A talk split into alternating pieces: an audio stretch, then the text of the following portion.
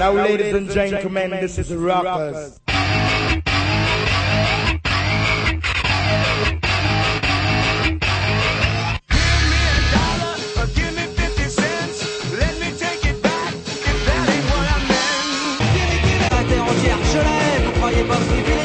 Car vous aussi je vous hais, je vous hais, je vous hais. D'ailleurs tout le monde je méprise, plus personne je peux encadrer. Au moins je ne fais pas de racisme, vous êtes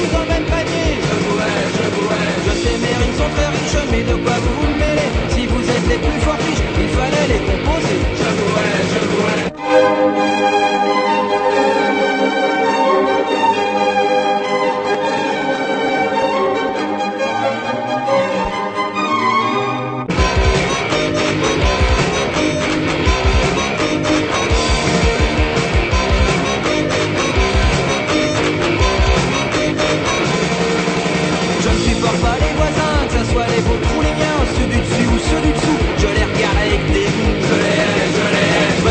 Sur les flics, je m'énerverai pour rien. J'ai une très bonne tactique, je les fais mordre par mes chiens. Je les hais, je les hais.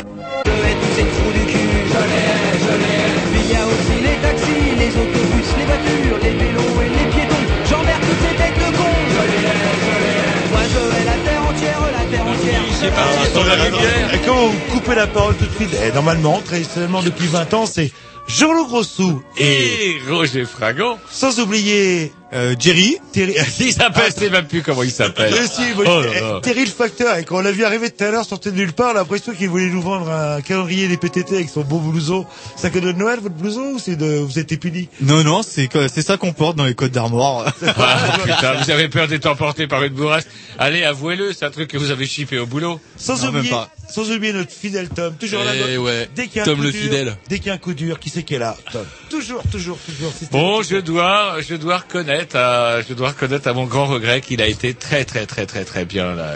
Il était vraiment bien. Il avait de la bière dans son petit sac. Ouais. Il avait oublié de vous amener de l'eau, par contre. Non, mais euh, Oui, c'est euh, vrai. apprenti à Jean-Loup, euh, voilà. ouais.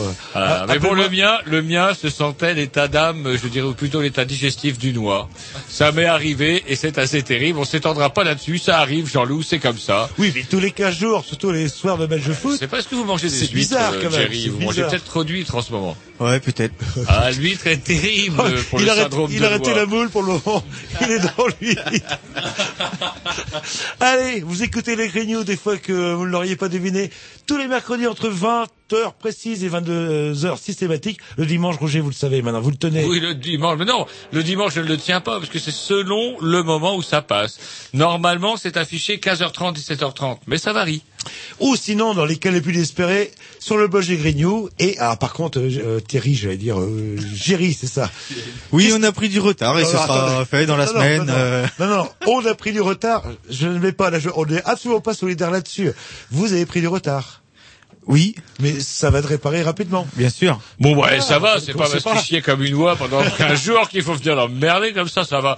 Mon bon Jerry va récupérer l'affaire bien vite. Et voilà, je le vois revenu vers Et des... d'ailleurs, je lui tends une clé USB providentielle qui va faire. Ah oui, parce que c'est vrai qu'il nous a fait le coup de la Oui, clé USB. oui, ma clé Vous USB. filez quand même un mauvais coton, Jerry. C'est vrai, c'est vrai, vous avez raison de le souligner. euh. On vous a à l'œil. Allez, on va se mettre un petit disque. euh, Programmation au pissou, justement. Alors, c'est qui? Euh, c'est moi. Euh, Jay le Bégard Sincere. Waouh, pas mal. Est-ce que c'est un truc que Jean-Loup ne vous a pas soufflé au cul? Parce que Ah non, non, On peut gosser, Ah non, non, se attention. mes compilations. Non, non, vous c'est- non, Ouh, mon bon Jean-Loup, c'est un truc que vous m'avez dit que c'était super bien. Ah non, c'est pas comme ça. C'est c'est des trucs que je mets et que Jean-Loup aime bien aussi parce qu'on on a même pas besoin de se parler. Ouais. Donc, euh, C'est Jean-Loup comme ça a mis entre la nous. semaine précédente. C'est vrai qu'on communique. euh, ouais, ouais. Comme ça. Alors, est-ce que c'est un truc que Jean-Loup n'a jamais mis, par exemple? Euh, normalement, il a jamais mis ça. non, ouais. Oh là. c'est sûrement un truc. Alors là, j'ai peur. il Là, va adorer, contre, il va adorer, il va adorer. C'est tout seul, avec vos petites mains, Bien vous avez choisi tout seul. Oh, putain. Sur le PC, la boîte Canal B. Il y a pas 5 minutes.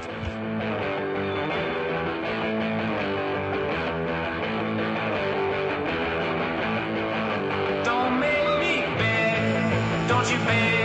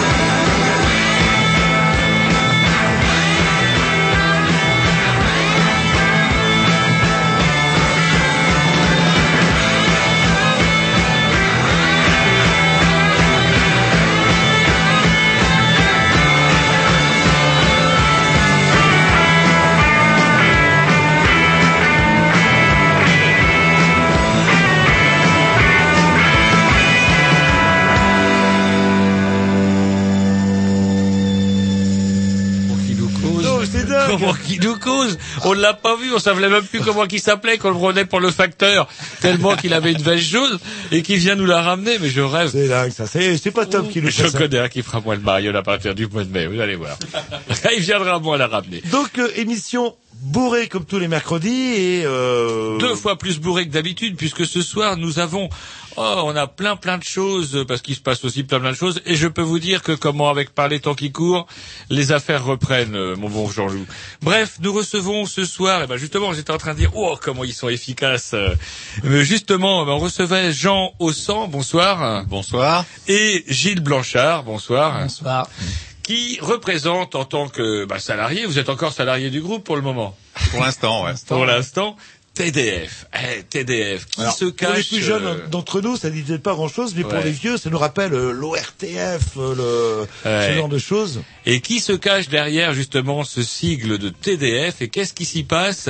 Et euh, bah, c'est tout ça dont on va euh, parler dans une première partie d'émission et dans une deuxième partie. Eh ben, nous accueillerons euh, Monsieur Simon qui va nous parler. Des... Alors, c'est compliqué à Alors, dire. par un- téléphone celui-ci par contre. Ah, pour un dyslexique comme moi, c'est euh, la DGCCRF, euh, grosso modo, la répression des fraudes, euh, bah, qui euh, a été formatée, on va dire d'une certaine manière, par souci d'efficacité, et ça risque d'entraîner pas mal de petits désagréments, euh, surtout en termes d'indépendance ou ce genre de choses. Et On puis surtout dans la vie quotidienne, vous allez voir quand vous allez manger du roast beef avec que du gras autour, vous allez comprendre. Ah, Bref, euh, ça c'est dans l'efficacitude au Sarco, vous savez comment que ça se passe.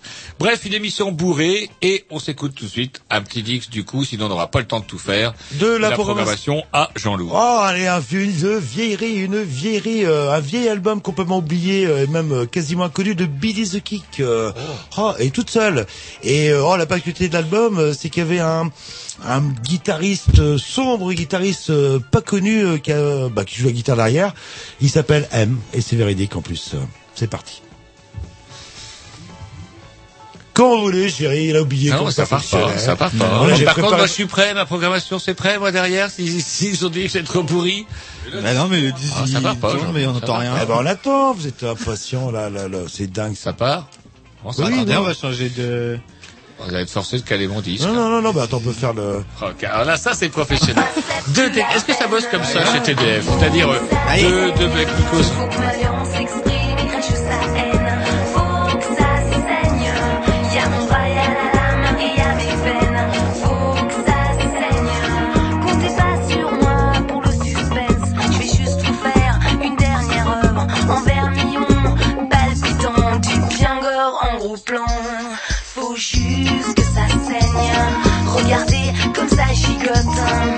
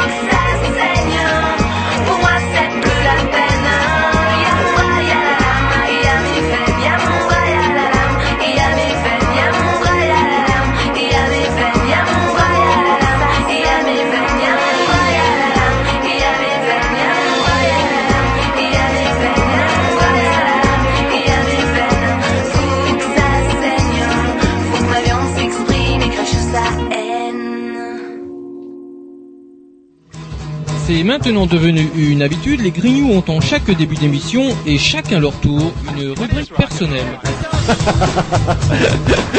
C'est ça en fait, tu vois le truc. C'est ça Philou, t'as tout compris. C'est un petit peu entre le clin d'œil, le coup de gueule du moment, mais aussi le détail de la vie trépidante d'un Grignou. C'est ça en fait, tu vois le truc. Maintenant, le problème va être de savoir qui a l'honneur d'ouvrir le micro aujourd'hui. Et ça, euh, c'est pas facile. Attendez, attends, attends, tu me laisses parler, tu me laisses Ah, il est en train de me tirer par la violence, Ah, et ça. C'est ça en fait, tu vois le truc. Et oui, c'est ça la rubrique perso. Et ce soir, on va commencer avec la rubrique à Jean-Loup. Euh, voilà, bah justement, j'en ai une de rubrique. Ah, Alléluia. Mais non, mais c'est Il y a nul. moi quelque chose qui vous a énervé depuis un mois. Pas énervé, lui, enfin, ou euh, une question de ligne que je vous posais, mais c'est quand les élections euh, régionales euh Il me répondu dans quelques semaines, euh, si je dis pas de bêtises. Ouais, Est-ce que quelqu'un connaît la, la date précise euh, Ah, ah, pourtant nous avons euh, débat passionnel, etc. Dans quelques semaines, et c'est mou du cul, quand même, aucune affiche, rien. Des, Et c'est aucun- marrant parce que ce que la gauche n'a pas encore compris, c'est que ça arrange super bien la droite que ça soit mou du cul. Alors que vrai. vous avez, oui, Ça, un peu la- de, oui, oui, c'est la, La limonade. Oui, c'est la limonade qui pousse. là. Et ça, je trouve ça assez surprenant. Alors, donc, alors, c'est quand euh, les régionales euh, Terry, vous qui connaissez tout. Euh, le... Euh, j'en sais rien. Alors, on vous demande quand c'est le prochain match euh, Guingamp euh, Bordeaux, vous le savez. Euh, Non. Si vous le savez en plus, euh, vous le savez. Ah, tu parles, vous étiez tous pour Guingamp lors de la finale de la Coupe de France l'année dernière, maintenant vous ne renseignez même pas de savoir si Guingamp gagne ou perd, c'est quelle pitié. Et justement, alors le modem, si on peut rebondir là-dessus, ça se passe pas bien, ça se présente pas bien, pas bien chez vous. Euh, là, de la défection, en veux-tu, en voilà. Ségolène a débauché les modémistes de, de Poitou-Charentes, euh, dans je sais plus quel coin. Oula, il y en a un qui vient de rejoindre la liste Pécresse. Tout le monde fuit, tout le monde fuit. J'avoue que je regarde plus les infos depuis au moins trois semaines, donc. euh, Voilà, voilà, vous savez. Le... Ah oui. Bah, Et vous alors euh, comment Parce que Jean-Loup, vous êtes quand même euh, le, le- le- comment un petit peu le défenseur de cette théorie selon laquelle Bérou c'était forcément il allait arriver dans la ligne droite, la ligne droite des Unodières pour les présidentielles et vous le voyez classé premier. Tout le monde, Et là c'est quand même assez étonnant. Tout le monde se fout de ma gueule en disant en 2012, euh, euh, je dis Bayrou, c'est le troisième homme et au mieux le deuxième homme. euh, le- Qui c'est qui avait vu, vu, euh, venir Le Pen euh, en 2001 Personne. Et les gens vont se retrouver, bon allez, à droite, Sarko, chier, à gauche. Oui, oui, ben voilà, mais ça, elle est pauvre votre analyse, à part quelques soufflets. Bon. Moi, je m'aperçois que tout le monde file, file Kazakh et tout le monde rejoint qui la droite, qui la gauche. Et qu'est-ce qui va rester À part Bayrou, il restera plus que le ben, troisième il va homme. rester l'homme providentiel, L'homme providentiel merde, tout seul. euh, etc. Euh, c'est Bayrou et je pense que euh, Terry nous suis entièrement d'accord. Oui, non, mais, et c'est à, à ce niveau-là. Et vous savez, le français a une, une, une capacité à oublier à toute vitesse. Euh, le problème de Sarkozy, c'était, euh, je le président du pouvoir d'achat. Et bon, euh, il y aura la révolution dans moins d'un an.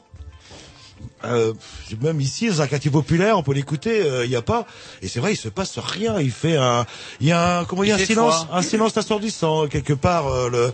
Donc on va attendre 2012 où forcément il va- ça va être réélu. Et ainsi de suite. Je suis pas tout à fait Euh, d'accord avec vous parce que euh, regardez chez les choses. socialistes ça bouge, ça bouge, tout le monde est candidat. Il va y avoir des primaires, il va y avoir au moins 25 à 30 candidats, c'est quand même assez énorme. Et euh, bah oui, bah chez d'accord avec vous, ça, Alors- c'est- c'est animé, tout le monde y va de sa candidature, personne de son projet, ça y va quand même. Mais euh, par contre, si on veut socialiste, j'ai bien compris, ce sera la retraite à 60 ans quoi qu'il arrive. Oui, oui, parce que les paroles de, de la mère Aubry auraient été mal interprétées selon. euh, Sauf qu'entre entre temps, la droite va monter jusqu'à 65 ans, et puis les socialistes vont complètement oublier, ils vont pas ramasser. Imaginez que les socialistes reviennent au pouvoir, ils vont pas ramener les fonctionnaires à 37 ans et demi. Je ne pense pas, quoi. Là, là. ils vont faire 42 ans comme tout le monde, et euh, et puis voilà, quoi. Là, le...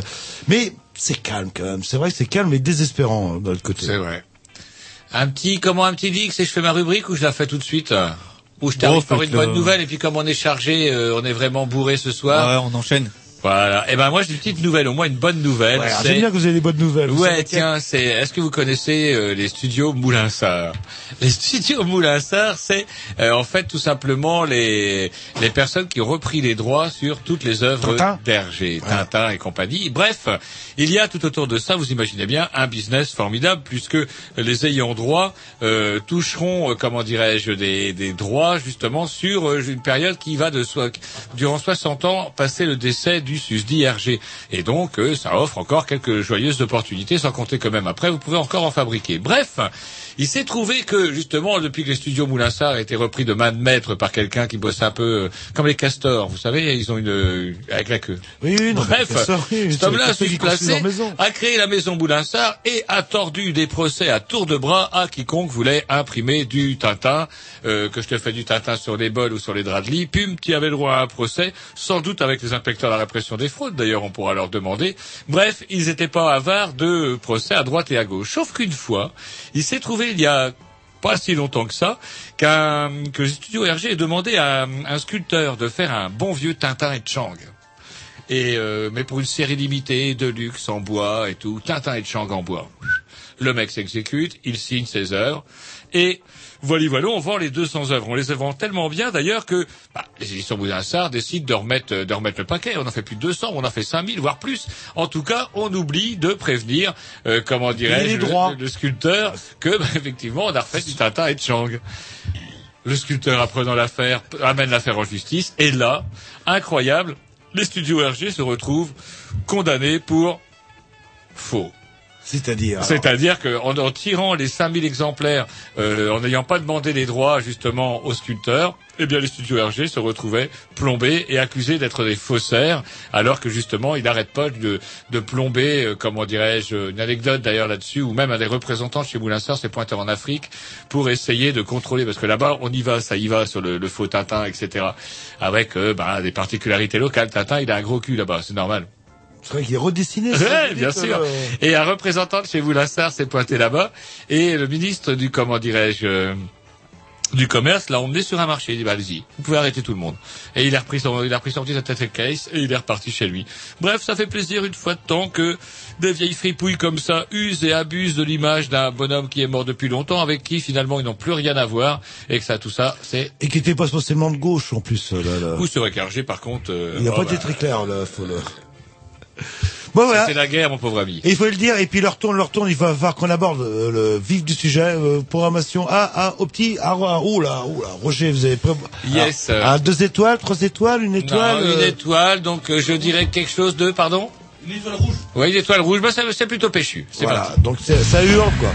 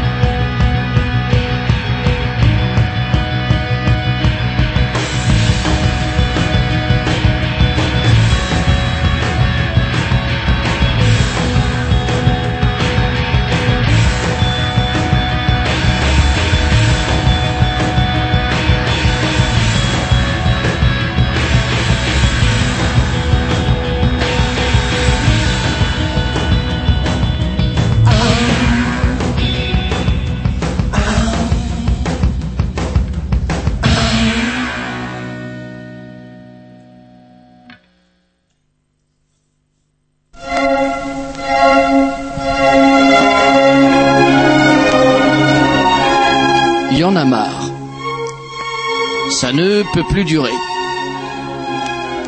À force de dépasser les limites, je vais sortir de mes gonds. C'est la goutte d'eau qui met le feu aux poudres. Moi je dis mes couilles, merde, saloperie de nom de Dieu de bordel à cul, chérie de putain d'enculé de mes deux.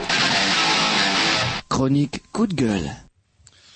Eh ouais, chronique coup de gueule. Ça faisait longtemps qu'on Ça pas un moment, oui, on faisait dans le mais ouais. suite depuis que- quelques émissions, et là on revient à nos origines. j'allais Aux dire, quelque fondamentaux avec, on avait une, ouais, l'émission était très bien avec Orville Brody. euh. Qu'on peut retrouver euh, bientôt euh, sur. euh, Ah, bah, sur ils ont du boulot là. Je veux dire, je veux pas les voir euh, lever la tête de l'émission. Ils ont du boulot.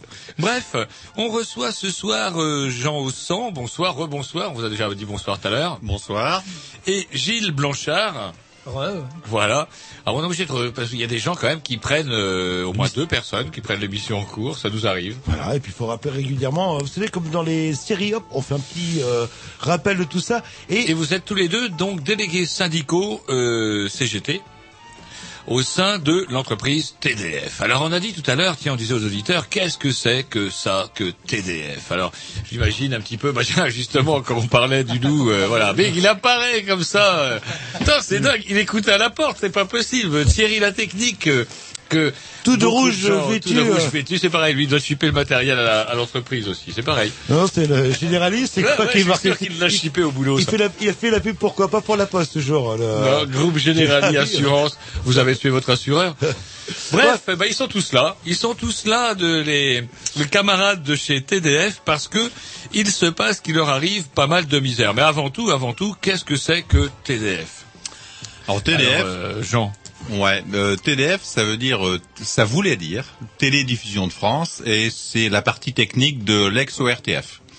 Alors, euh, pour ceux qui ne le savent pas, euh, Le l'ex oui, c'est quoi le RTF euh, le- L'ex-ORTF euh, n'existe plus depuis 1974 et, de- et, et depuis après ça nous rajeunit pas. ça nous rajeunit pas donc euh, il n'y a plus de fonctionnaires du tout à TDF depuis bien longtemps. Donc ça c'est sûr, Sarko il peut dormir sur ses trois oreilles. Ah, pas de problème. Il n'y a plus de fonctionnaires pas à de- à TDF. Non. Vous n'êtes pas d'affreux fonctionnaires en train de défendre vos privilèges là. Non. Ah non.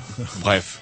Et donc vous êtes donc à TDF et la fonction de TDF, si j'ai bien compris, c'était tout ce qu'il y avait antenne, côté technique, etc. Faut que ça marche quoi l'affaire. Diffusion. C'est la diffusion, c'est la diffusion de la télé, de la FM et maintenant de la télé numérique.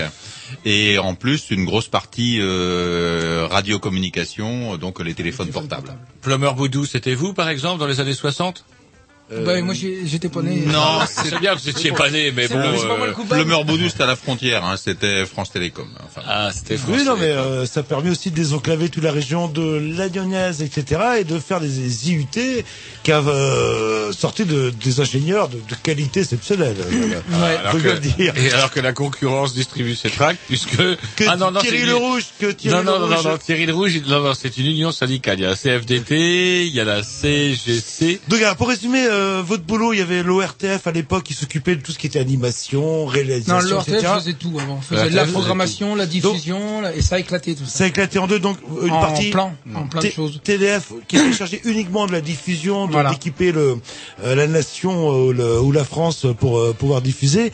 Et euh, le côté euh, artistique, c'est passé à qui ça, C'était c'est- bah, bah, TF1, c'est- Antenne 2, Ça s'est France privatisé 3, à- Radio France, euh, voilà. C'était les, les sociétés de programme. Les sociétés de Puis après programme. les radios, euh, Europe enfin, Alors qu'est-ce qui vous est arrivé en fait? Donc euh, vous êtes vous avez été soumis à ce qu'on appelle la concurrence. euh, vous aussi, Oh, il y a eu euh, tout un vous- historique, Jean-Loup, c'est assez compliqué parce que là, euh, donc je vois 74, bah là vous êtes euh, effectivement, euh, vous devenez, euh, vous rentrez dans le domaine privé.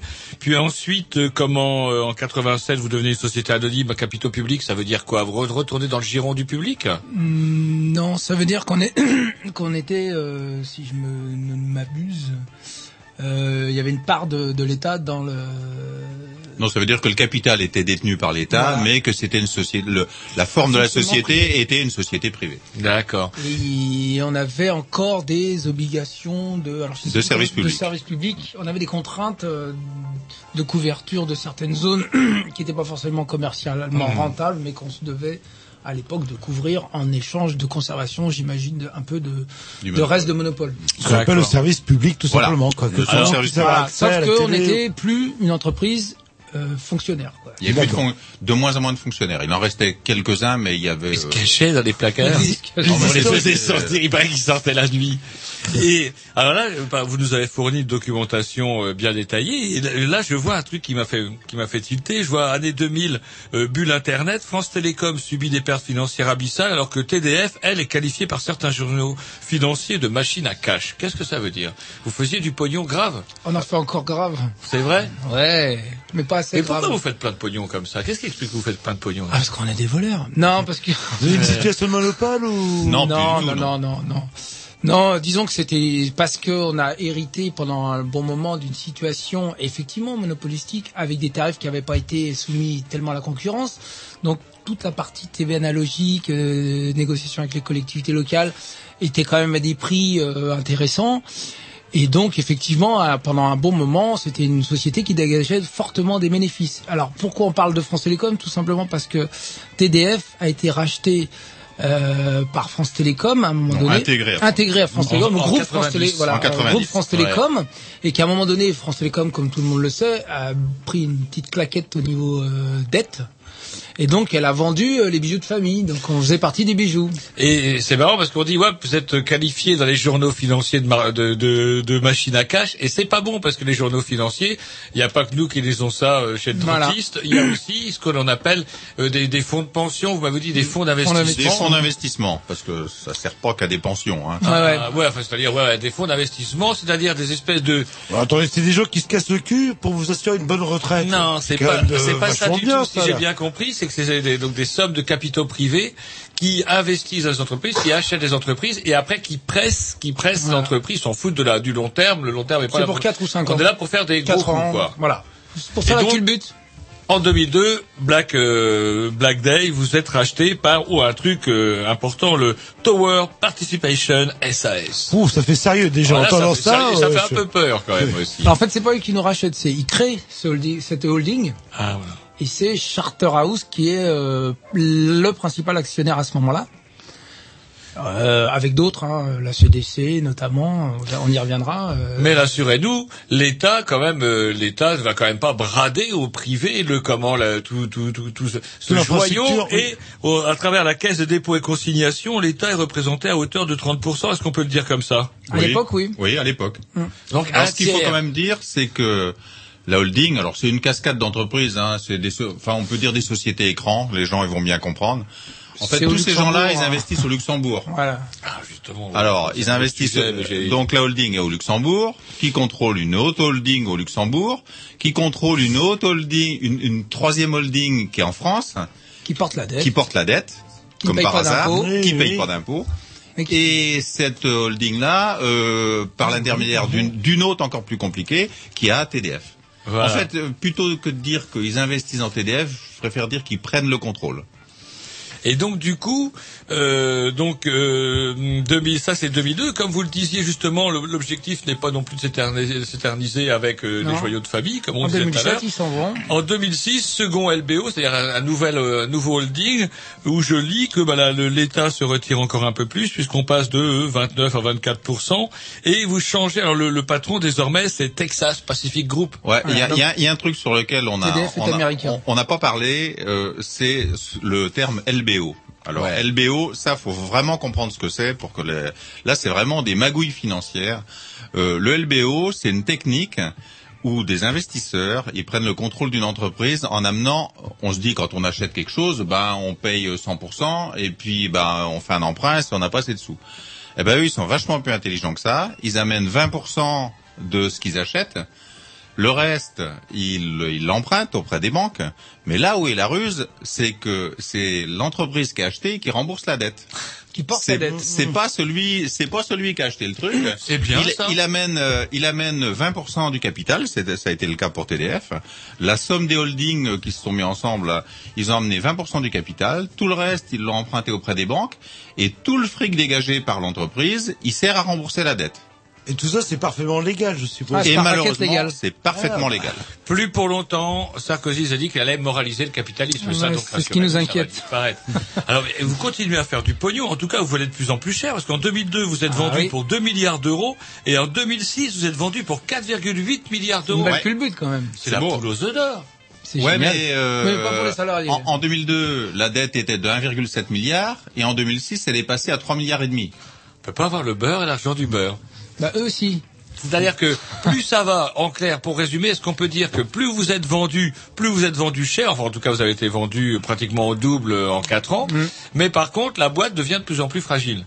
Alors la boîte, elle, euh, en, elle-même, elle continue à faire des bénéfices qui sont très honor- tout à fait honorables. En elle-même, son fonctionnement industriel est, est sain entre guillemets. Par contre, sa situation financière se dégrade énormément. Par le biais de ses holdings, elle devient financièrement très très fragile parce qu'elle elle s'endette. Mais elle s'endette pas. elle ce qui est malheureux, c'est qu'elle s'endette pas parce qu'elle a plus de commandes ou parce que euh, son produit se vend plus ou que son fonctionnement industriel se dégrade. C'est simplement parce que la situation financière l'a dégradé. Mais si on prend le bilan de TDF SAS tout seul, il est bon. Il est positif largement. Je viens de penser en fait, en fait, TDF se rachète elle-même. Voilà, finalement. en clair, c'est un peu ça. Enfin, c'est pas. Non, elle, elle, elle, elle, elle, elle, elle- elle- les holdings la payent un prix en empruntant et en faisant porter la dette à l'entreprise. Et ensuite, ils la revendent, ils habillent la mariée en rachetant des entreprises à l'étranger, en disant, regardez, nous, à TDF, quand on l'a acheté, c'était ça. Maintenant, c'est devenu euh, énorme. Il y a deux, deux ou trois autres entreprises. Donc, elle vaut plus 2 milliards, mais presque 5 milliards. Et elle trouve un gogo pour la racheter qui, lui, fait la même chose en espérant faire la même chose cinq ans après. Ouais, Sauf mais que... comme c'est l'entreprise qui rembourse euh, Ah, la bah, dette, en fait, elle se rachète elle se elle-même. rachète un petit peu le même. ouais. Elle, euh, elle en paye plus, la dette, quoi. Elle se fragilise, comme vous le dites à la fin, où vous dites que, euh, à propos des suppressions d'emplois, vous dites à la fin, vous dites si on retire la dette créée de toutes pièces par le montage financier choisi, l'activité de l'entreprise, y compris en intégrant la diminution de recettes liées à l'arrêt de la TV analogique, reste très largement excédentaire. Largement. Largement. Alors, le- il y a eu deux expertises à la demande du comité d'entreprise, donc d'un cabinet d'experts euh, financiers sur euh, sur TDF. Alors déjà, euh, l'expert, euh, comme je vous ai dit, il y a une cascade de, de, de holding, donc l'expert, il peut pas, euh, il peut pas aller voir partout, parce qu'on lui dit, bah monsieur, après les holdings, ça vous regarde pas. Le fric qui va vers les holdings, ça vous regarde pas. Donc euh, déjà ça, on peut pas le savoir. Mais euh, concernant l'activité de TDF, euh, concernant l'activité de TDF, euh, l'expert, il a déjà dit en 2007, et puis là il y a une autre expertise fin 2009, où en fait le- le- l'activité, comme le disait Gilles tout de suite, l'activité de TDF en tant qu'entreprise, elle est extrêmement profitable. Si on la sort de cette histoire de LBO et de dette, pour l'entreprise, tout, tout irait. Une autre entreprise normale entre guillemets qui est pas sous LBO, tout va Il y a bien. beaucoup d'entreprises qui rêveraient de faire euh, des gains de cet ordre-là. Des marges, ouais. Des marges de cet ordre-là. Euh, des petites PME, je pense qu'ils en rêveraient d'av- d'avoir des marges telles qu'on les a actuellement. Donc euh, simplement, effectivement, la marge entre 2002-2006 et la marge entre 2006 et maintenant a baissé, mais elle était énorme, et donc elle est un peu moins énorme. Et c'est l'argumentation avancée par la direction de TDF pour dire ah bah vous comprenez, on faisait des gains énormes, on, ils deviennent un peu moins énormes, donc euh, bon bah il faut prendre des dispositions pour euh, conserver la compétitivité de TDF. Alors il Les- suffirait d'accepter de faire des gains un peu moins énormes, Les gains ils passent d'énormes à très bons, donc faut virer des gens. Et puis là, euh, comment C'est vrai que si ça intéresse des gens, euh, là parce qu'on découvre ça euh, bah, en même temps que vous, chers auditeurs, mais c'est les techniques de reprise par LBO qui sont euh, phénoménales. Alors il y a, il y a un site internet qui est- il y aura sûrement moyen de le résumer. Et si on tape LBO, je pense qu'il y aura Ouais, moyen de retrouver. il y a un site du collectif peu. LBO qui regroupe tapez- des sociétés qui sont sous. LBO. Vous tapez collectif et LBO sur un moteur de recherche quelconque et vous arrivez sur collectif-lbo.org et il est très très bien fait. Il explique comment ça marche. Il y a des petites animations avec des Playmobil qui sont super bien faites, qui résument comment ça se passe. lbo.org. Voilà. Et, et vous dit euh, comment dans, dans un alors du coup vous réagissez. Vous avez même écrit euh, écrit aux élus nationaux en disant que euh, certains journalistes n'hésitent pas à qualifier la LBO de bombe à retardement qui verra la disparition d'entreprises performantes sacrifiées sur l'autel de la cupidité de certains financiers. C'est-à-dire que des boîtes comme TDF ou bien d'autres qui étaient performantes, elles sont rachetées par ce genre de, de montage financier à la con qui, les- qui les pompe, qui les pompe, comme disait Jerry, Mhm. qui oblige l'entreprise à se racheter elle-même sans fin euh, pour euh, accroître la ouais, euh, tout et qui font qui font déposer le bilan des entreprises. C'est c'est le paradoxe, c'est qu'on arrive à faire. Ah, déposer le bilan d'entreprises qui fonctionnent extrêmement bien, mais qui à un moment donné qui sont plombées par leur par leur leur, leur, leur situation Parce qu'au financière. bout d'un moment, euh, ça Ah se casse la bah, gueule. Et du coup, gueule. c'est qui qui va qui, qui Ah, banque en c'est fait? c'est pas eux. C'est pas eux. Bah ouais, les salariés, mais C'est l'entreprise la- qui porte la dette. Le Ou dernier le- ou le- acheteur. ou le dernier la banque aussi. C'est comme tous tous les systèmes de, de, de pyramidaux. En fait, c'est un système pyramidal. C'est un peu comme les subprimes, le LBO. hein. C'est le même mécanisme. C'est qu'en fait, le que profit, le, le profit se, se fait à partir de la dette. Mais ça a une fin parce que la dette, elle peut pas croire de manière, elle peut pas croître de manière indéfinie. C'est c'est c'est stupide. N'importe qui comprend ça. Mais eux, ils voient à court terme. En fait, la technique d'un LBO, c'est de revendre la boîte au bout de 4-5 ans. Donc là, on est typiquement dedans. Premier LBO 2002, deuxième LBO euh, 2006. 7, ouais. 2006-2007. Et puis là, euh, bah, normalement, euh, de, les en- échéances, c'est 2013-2014. Même un peu avant 2012. je vais Et, et sur les 2012, trois ça. dernières années, il y a, alors ce qu'on n'a pas dit sur la dette aussi, c'est que au début, ils remboursent quasiment rien. Et toute la dette est reportée à la fin. En supposant qu'il y a un autre couillon à racheter derrière. C'est des dettes Et, fixes. et là, euh, nous, bah, on a un milliard par an dans les trois, quatre prochaines années à rembourser. C'est fou, quoi. C'est-à-dire que pour l'instant, on rembourse les intérêts, donc c'est relativement entre guillemets raisonnable. C'est quand même de l'ordre de 150 millions d'euros euh, par an, quoi. Mais après, c'est vraiment le capital qu'il faut rembourser. rembourser. Et donc là, c'est d'un que- milliard. c'est 3 ou 4 milliards qu'il faut rembourser. Enfin, c'est échelonné sur euh, de- entre 2013 et 2018. Parce que tous les emprunts, il y a eu plusieurs emprunts, on rentre pas dans le détail, mais c'est un peu étalonné. Mais enfin, il faut rembourser quand même là le capital. Et là, c'est plus les mêmes sommes, quoi. Eh ben, alors écoutez, vous nous donnez le tournis avec tous ces chiffres et je crois qu'on va s'écouter. Et puis Voilà. après, on dira, parce que l'auditeur moyen va nous dire, paf, qu'est-ce qu'on affiche? Parce que finalement, lorsque hum, on parle de TDF, TDF c'est 2400, 2400 employés. Ouais. Mais vous êtes véritablement une poule aux œufs d'or. Est-ce que vous croyez que si on les tressait, on aurait un peu de On va poil essayer, on va essayer. Comment vous générez à 2400 employés une... euh, Hein? On génère êtes- actuellement 170 kilos euros de marge par technicien. Waouh. Non, pour faire ça, vous avez sûrement des, des primes très attractives. Euh, on le saura un peu plus après le disque. C'est vrai, on va parler salaire. Ah, je sais pas information à qui à... À moi. Oui, ah bah, Et, ah, euh, alors on s'écoutait quoi là Et un disque Chantal original. Avec- Non, je suis dégoûté parce que ce week-end il y avait un concert euh, d'Émilie Simon Eh, et j'étais même pas au courant et voilà, je suis complètement dégoûté. Voilà, ça qui vous faisait Et donc, du coup, vous êtes pas en train de nous dire que vous allez nous mettre à des Simon. Exactement. Oh, le nouvel album. Et je sais qu'il adore. Déjà que les LBO c'est pas gay, Émilie Simon par là-dessus va te coucher. Non, mais c'est un peu plus pop, un peu plus. euh, Ouais, non, mais il- Voilà. il adorait sa voix à l'époque. Vous verriez, elle s'est mis à boire, c'est une catastrophe.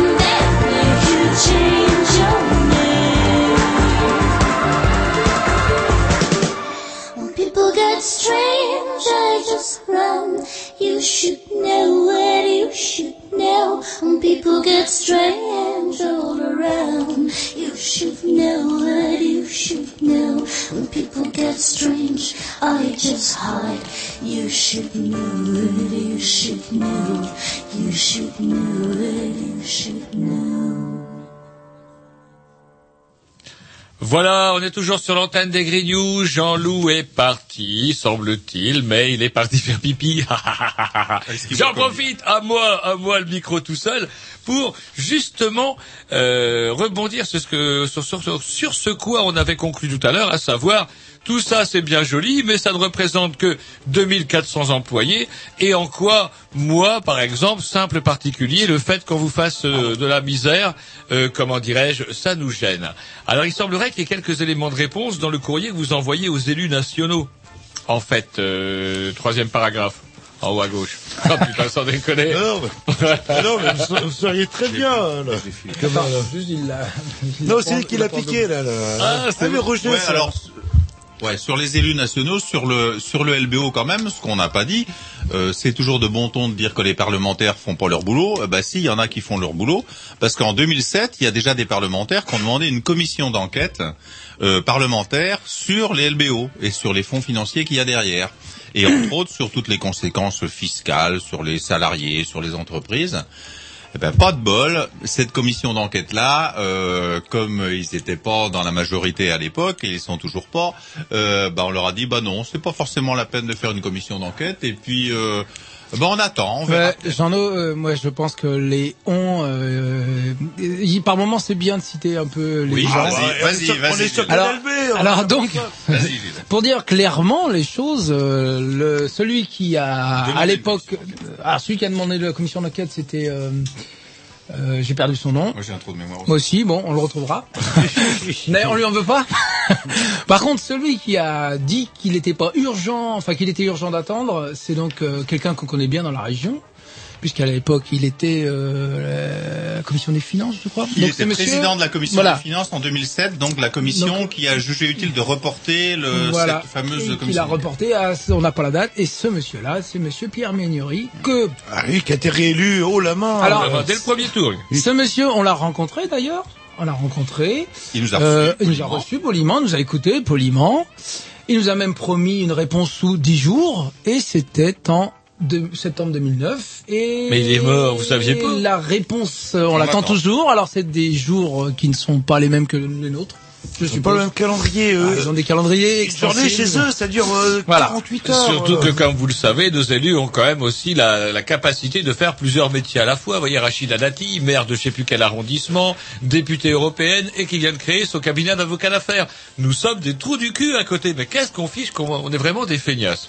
Alors, justement, moi je voulais revenir sur ce que je disais tout à l'heure. Pour le l'abonné moyen, ou en tout cas, ou pour le, le, le, le- le citoyen lambda, euh, il se trouve que euh, si TDF n'est plus amené à remplir ses missions du fait de sa désagrégation à, cause de la rapacité de, de ce divers LBO, eh ben, on se retrouverait par exemple un petit peu emmerdé, genre, bah tiens, la radio numérique terrestre se retrouverait euh, être euh, moins bien euh, diffusée, c'est ça ce qu'on Ah, peut bah là, pour dire l'instant, elle est relativement calme.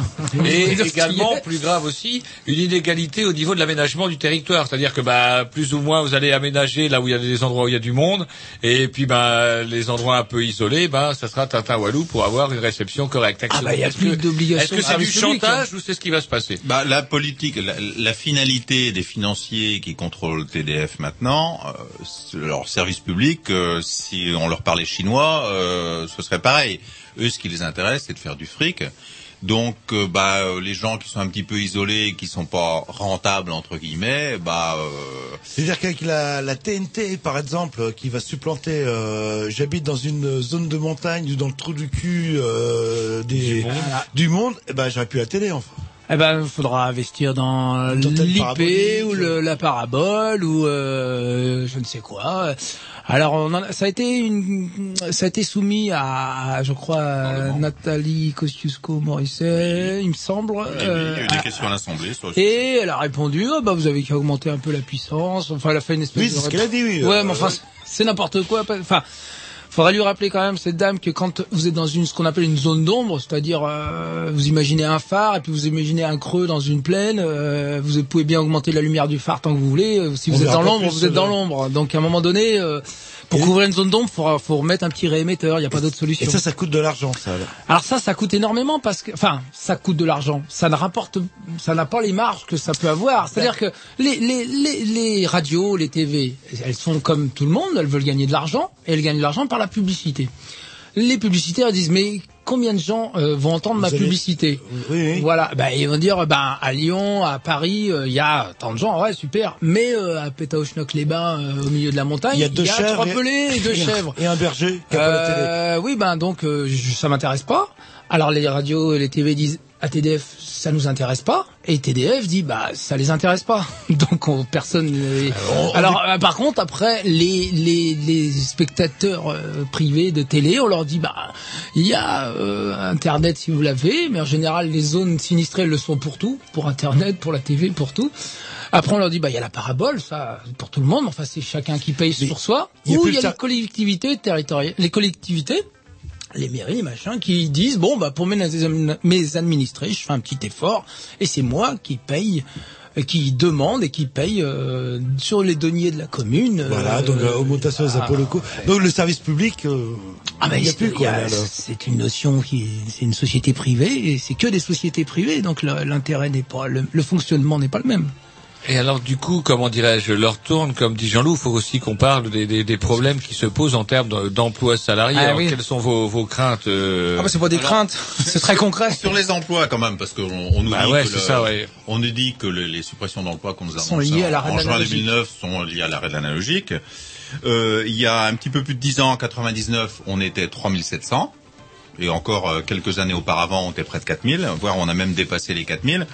Euh, en 2002, donc le premier LBO, on est tombé à 3400. Donc euh, déjà, là, il y en avait 300. Bon, c'était encore raisonnable. En 2009, on est moins de 2400, un, un petit peu moins. Et puis là, on nous a annoncé en juin euh, 500 suppressions de postes. Alors, euh, euh, ils disent pas comme ça, ils se disent ETP, ça veut dire effectif temps plein. Donc, si on compte quelques, un certain nombre de personnes qui sont en temps partiel, en fait, ça fait un petit peu plus. Et puis là, Mais nous avons été sauvés, tu oublies de le dire. Oui, vas-y. Parce qu'en fait, donc, la direction a annoncé ça euh, en juin 2009. Ouais, le 12 même, pour être voilà, précis. pour être précis. Euh, donc, il y a eu des mouvements de grève, euh, tous unis, euh, tous solidaires. euh, Enfin, tous, Tous ensemble, tous, tous Est-ce qu'il- ensemble. Il était avec vous, est-ce qu'il était avec vous Ah, euh, euh, en tout cas, les organisations syndicales étaient très unies, très soudées, c'était beau. Et puis après, c'était moins beau. Donc, euh, ça a été de moins en moins beau. Jusqu'à ce que la direction propose qu'on appelle, alors ça aussi c'est la nouvelle tarte à la crème des entreprises. Un médiateur. Non, non, non, non, la tarte à la crème, c'est qu'on fait plus le PSE à mauvaise presse. Vous voyez, le plan social, le plan de sauvegarde de l'emploi, c'est même plus un plan social. On a, déjà, on a changé le nom du plan social, ce qu'on appelait à l'époque. Maintenant, c'est un plan de sauvegarde de l'emploi, un PSE. Et même ça, c'est pas très très glamour. Donc, ils ont inventé un plan de départ volontaire. C'est-à-dire que ils disent, tenez, euh, ça serait bien qu'il y ait 500 volontaires. Voilà. Maintenant, si vous êtes volontaire, eh ben vous êtes le bienvenu. Ça tombe bien. Et puis si vous n'êtes pas, attention, euh, le train passera qu'une fois. Réfléchissez bien. C'est la version moderne des chaises musicales. Voilà. C'est Et puis plus ton c'est- siège, mais il faut que tu trouves où t'asseoir. Voilà. Et puis c'est donc euh, comme ça que, euh, de fil en aiguille, euh, moyennant des négociations euh, sur le prix du salarié au kilo, euh, de fil en aiguille, certains ont dit nous nous sommes euh, pragmatiques, euh, la direction ne veut pas céder, donc il faut euh, il faut faire preuve de de, de, de, de- Réalisme. réalisme. Des collègues qui disent ça. Voilà, il y a eu Ah, quelques super. collègues. Et donc, résultat, ils ont Est-ce que vous trouvé avez les- essayé la pique Donc, La ce qui- ce qui s'est passé, pour résumer, c'est qu'ils ont négocié entre guillemets euh, de passer de de 550 à peut-être 350 si euh, tous les postes qu'ils ont prévus sur Paris seraient pourvus, ce qui est déjà même pas gagné. Bon, donc ils ont réduit euh, par cette négociation soi-disant euh, les suppressions de postes. En 400 suppressions. Ils vendent, ils vendent ça à 350 sous réserve que les postes qui vont déplacer à Paris seront pourvus, seront, les gens accepteront d'aller à Paris, vous voyez. Donc, euh, si tout le monde accepte d'aller à Paris euh, tel qu'ils l'ont prévu, on pourra descendre jusqu'à 350. On pourrait. Et puis, ils ont fait des magnifiques, euh, euh, comment dire, on appelle ça des vous avez la convention, puis vous avez des conventions additionnelles, enfin des primes additionnelles, Ah ouais. enfin des indemnités, pardon, additionnelles, qui sont magnifiques en fonction de votre ancienneté, de votre âge. Alors par contre, c'est génial parce que c'est en, c'est en mois, euh, pour une grande partie, c'est en mois de salaire. Donc si vous êtes déjà avec un mois de salaire important, Mmh, donc eh ben, donc ça conserve les inégalités, c'est ça qui Bah, est bien. c'est mieux, s'il y a euh, un gros salaire, Si vous avez un gros salaire, vous partez avec plus d'argent que le gars qui a pas beaucoup d'argent. Et comme c'est ceux qui ont, en général, qui ont des petits emplois, euh, voilà. Qui vont Donc, devoir euh, partir à Paris. Font des exemples de calcul avec un gars qui a 45 ans, qui a un salaire énorme et qui a 20 ans d'ancienneté, mais c'est pas euh, celui qui va partir le plus souvent. Mais bon, ça c'est un détail. Et bref, euh, ils ont, ils ont, on s'est battu contre ce genre de choses parce que le fondement de ça, ce qui nous dérange beaucoup finalement, au dehors de plein de choses du prix du salarié au kilo, c'est euh, le fait qu'on retourne la culpabilité de la décision de perdre son emploi sur le salarié. C'est-à-dire que c'est lui-même, c'est-à-dire qu'on vous met devant un peloton d'exécution et en plus c'est à vous de dire De choisir allez-y. Oui. Non non, allez-y, appuyez sur la gâchette, c'est à vous de vous dire euh, attention feu. Parce qu'en fait, c'est ça le plan de volontariat, c'est-à-dire euh, vous signez et vous renoncez à toute négociation devant la justice, vous renoncez à, à tout tout puisque après, vous pouvez pas vous plaindre que c'était un mauvais choix puisque vous avez dit que vous étiez volontaire. Et est-ce que vous avez des moyens de pression en fait euh, Vous êtes peu nombreux, le, je sais pas, vous pouvez couper euh, la télé. euh, ce- Alors là, c'est Là, là, c'est possible, mais là, c'est la Prise en otage, vous imaginez la là- ménagère de moins de Ah non, 50 mais ans prise en otage c'est la, faute professionnelle Voilà. Donc là, c'est C'est virer, police, menottes, vi- prison. virer, euh, police, menottes, prison, c'est virer immédiatement avec euh, avec aucun droit. Et c'est très difficile. Ils mettent des, à chaque moment de grève, il y avait des chaînes autour des sites, il y avait des vigiles, il y avait, là ils ont du budget pour. Non, mais je veux euh, dire, quand vous faites grève, par exemple, euh, ce que dit Jean-Loup est intéressant, quels sont les moyens de pression Quand vous faites grève, qu'est-ce qui se passe Par exemple, euh, vous travaillez bien, vous faites bien quelque chose. Eh, Parce qu'apparemment, vu le pognon que vous ramenez, vous faites bien quelque chose. Alors oui, oui, doivent, oui, mais- le, euh, le- le- le- Le problème, c'est que tout le monde La difficulté, grève. elle est, elle est d'abord technique, c'est que euh, c'est que ce sont des, il y a un parc d'émetteurs qui est très important et ça tombe en panne de temps en temps. Donc, euh, qu'est-ce qu'on fait? Déjà, on fait toutes les maintenances parce qu'il y a quand même de la maintenance à faire sur ces matériels-là. Donc, on, on les maintient en ordre de marche pour qu'ils continuent à fonctionner bien. Et l'autre chose, c'est ce qu'on appelle le correctif, c'est-à-dire qu'on dépanne et on dépanne. Alors euh, quand euh, bah, quand on est en grève, le seul moyen de pression qu'on a, c'est d'attendre que ça tombe en panne. Et ça peut durer un certain et temps. que personne euh, on peut pas aider, on peut pas aider la science, genre il y a pas, il y a, y a des produits qui font que ça tombe en panne. Non, mais non, mais là on rentre dans le Sabotage. dans le euh, c'est vrai que Mais- comment il s'appelle? À Tarnac pour moins que ça, ils avaient juste édité un livre, ils sont tous en prison. Et il y a peut-être de, de, de moyen, il y a un type de grève qu'on appelle la grève du zèle et qui a complètement disparu, c'est-à-dire que interdit aussi. la grève du zèle aussi, Ah ouais, c'est-à-dire que là vous, aussi. faites des procédures, mais vraiment au pied de la lettre, vous vérifiez, vous contre-vérifiez et vous mettez Ouais. trois jours au lieu d'une journée à faire Le, le, boulot. Le- le problème, il est plus simple que ça, c'est que c'est qu'on n'est pas majoritaire à TDF euh, et que et que quand euh, vous faites grève et qu'il n'y a pas assez de monde à la faire ou que si eh ben à un moment donné, euh, quand ça tombe en panne et qu'il y a quand même des gens qui vont dépanner, eh ben la pression elle baisse, euh, vous voyez. Alors je C'est sais aussi simple que ça. nous on est servi par TDF, Thierry. Est-ce qu'on peut dire qu'on est servi par TDF, nous Canal B? Non. Non, rien Non. à voir. Nous Non. c'est souvent quand il y a de l'orage que ça pète. euh, On y est pour rien. Mais nous aussi, hein. Vous aussi Bah oui. Pourquoi vous faites pas grève quand il y a de l'orage, genre euh, l'été Il faut faire grève au mois de juin, juillet ou les euh, vacances, là, là. Juin, et juin, il y a souvent de, il y a souvent de l'orage. euh. Eh ouais, ouais. Mais les installations de TDF sont quand même techniquement bien faites. Hélas. Très très bien faites. Et là, vous avez un peu signé votre père. Puis vous étiez un petit peu grassouillet. Moi, je vois, euh, comment dirais-je, quand je vois le, le, le pognon qu'il y a autour de tout ça, c'est assez énorme. C'est vrai que vous ne pouviez que attirer le, le renard euh, LPO Ouais. dans le poulailler TDF, en fait. Moi, je me souviens, il y a, il y a très très longtemps, euh, une réunion de délégués du personnel, je sais plus, enfin avec un, avec un directeur de l'époque, mais c'était euh, dans les années euh, 90. Et en discussion off, euh, bah, ce, ce garçon-là, qui était d'une autre génération, qui doit plus être à TDF maintenant, euh, il nous avait dit, bah, TDF est une des rares entreprises qui s'autofinance totalement. Euh, C'est-à-dire que ben, quand il faut remplacer un pylône, par exemple, ça avoisine le milliard carrément. hein. C'est- énorme comme investissement. Et à l'époque, bah, TDF avait un plan euh, d'investissement sur plusieurs années. C'était très bien très bien calculé. Et en fait, on avait zéro dette. Et maintenant, on est arrivé à 3 milliards et demi. Alors justement, ça c'est rigolo parce que euh, du coup, quand il y a un pylône qui va se casser la gueule, là, euh, comment, qui va payer? Et il faut savoir quand même, je fais une petite remarque, du coup, par le jeu des actionnaires, le TDF n'est plus français, est américain. Et, et oui, c'est- TDA alors C'est ouais. TDUS, c'est les euh, Le Texas, Texas, Pacific, Group, Qui, qui donc détient la majorité, enfin pas la majorité, mais la, la plus grande part à TDF, 42%, qui contrôle tout. qui contrôle tout. Et puis pour revenir sur les emplois, donc on va perdre, euh, allez, entre euh, 350 et 500, au moins à mon avis, plus de 400 emplois, voire euh, par là. Donc il va y avoir un, plan de départ volontaire signé par euh, le reste des organisations syndicales pour le, pragmatisme, euh, enfin tout ce que je vous expliquais, ce qui nous a beaucoup ravis.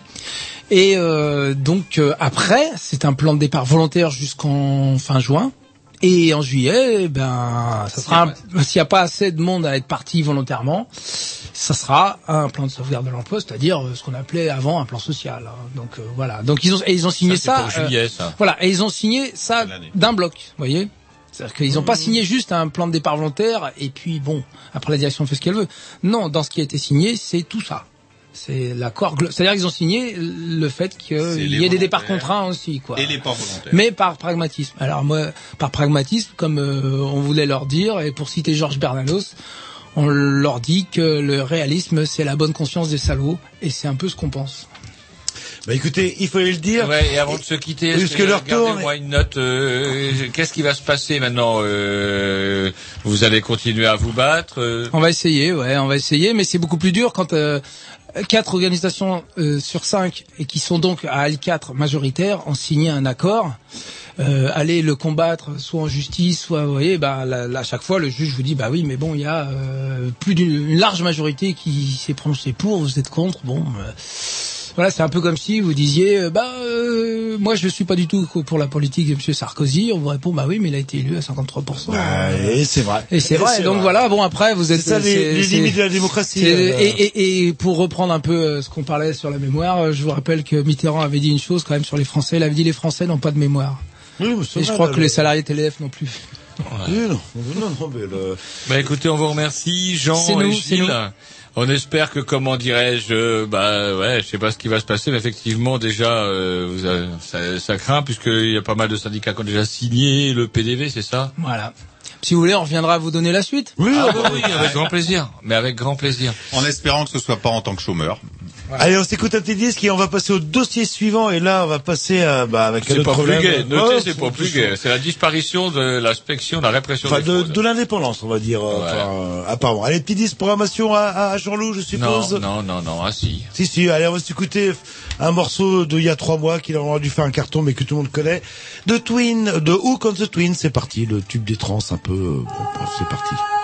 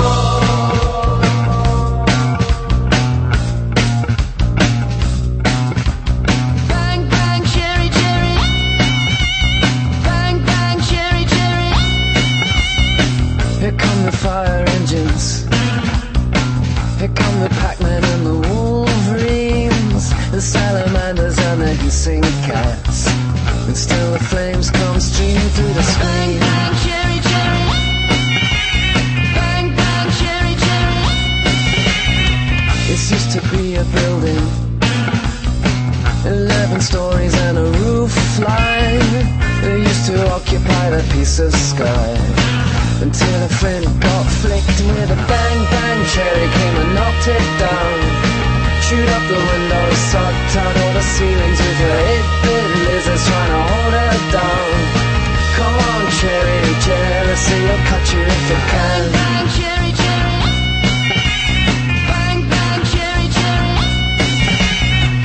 you remember, honey? We used to sit up on the roof tiles. We lit a fire among the and let the smoke trail stroke us into sleep.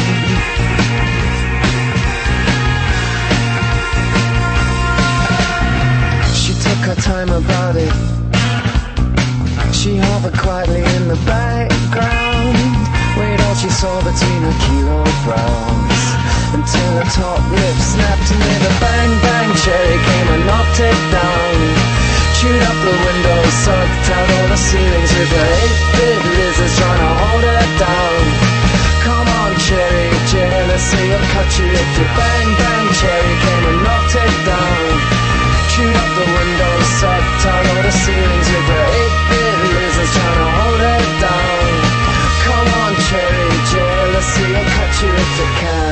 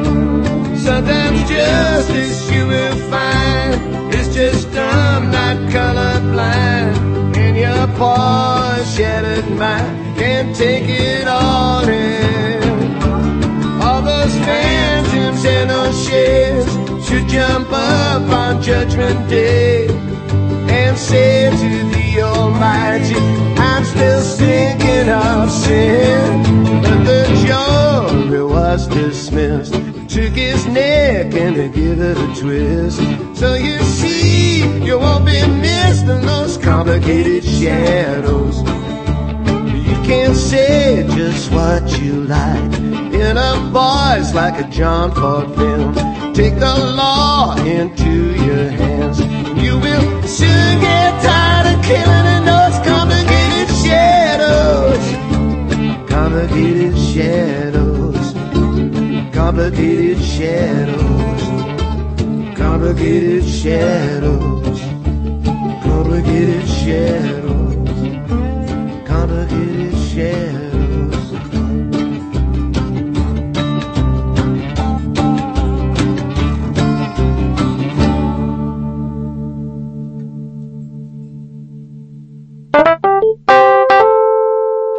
Oh, hé, Roger. Hein Hé Roger, euh, on fait une petite pause là Roger? Je sais pas. Bah, euh, Pourquoi tu veux pas faire de pause Roger? Je suis en grève. Ah. Et oui, c'est la rubrique des fonctionnaires. Décidément, on va se dire qu'il n'y a plus que ça, pas tout à fait, puisque comment Jean et Gilles ne le sont plus depuis 74.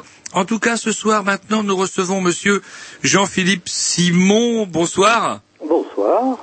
Et donc, on est content de vous recevoir parce que, eh ben, vous êtes quelque part un fossile vivant, un être en voie de disparition. Vous êtes même déjà disparu, pourtant vous parlez.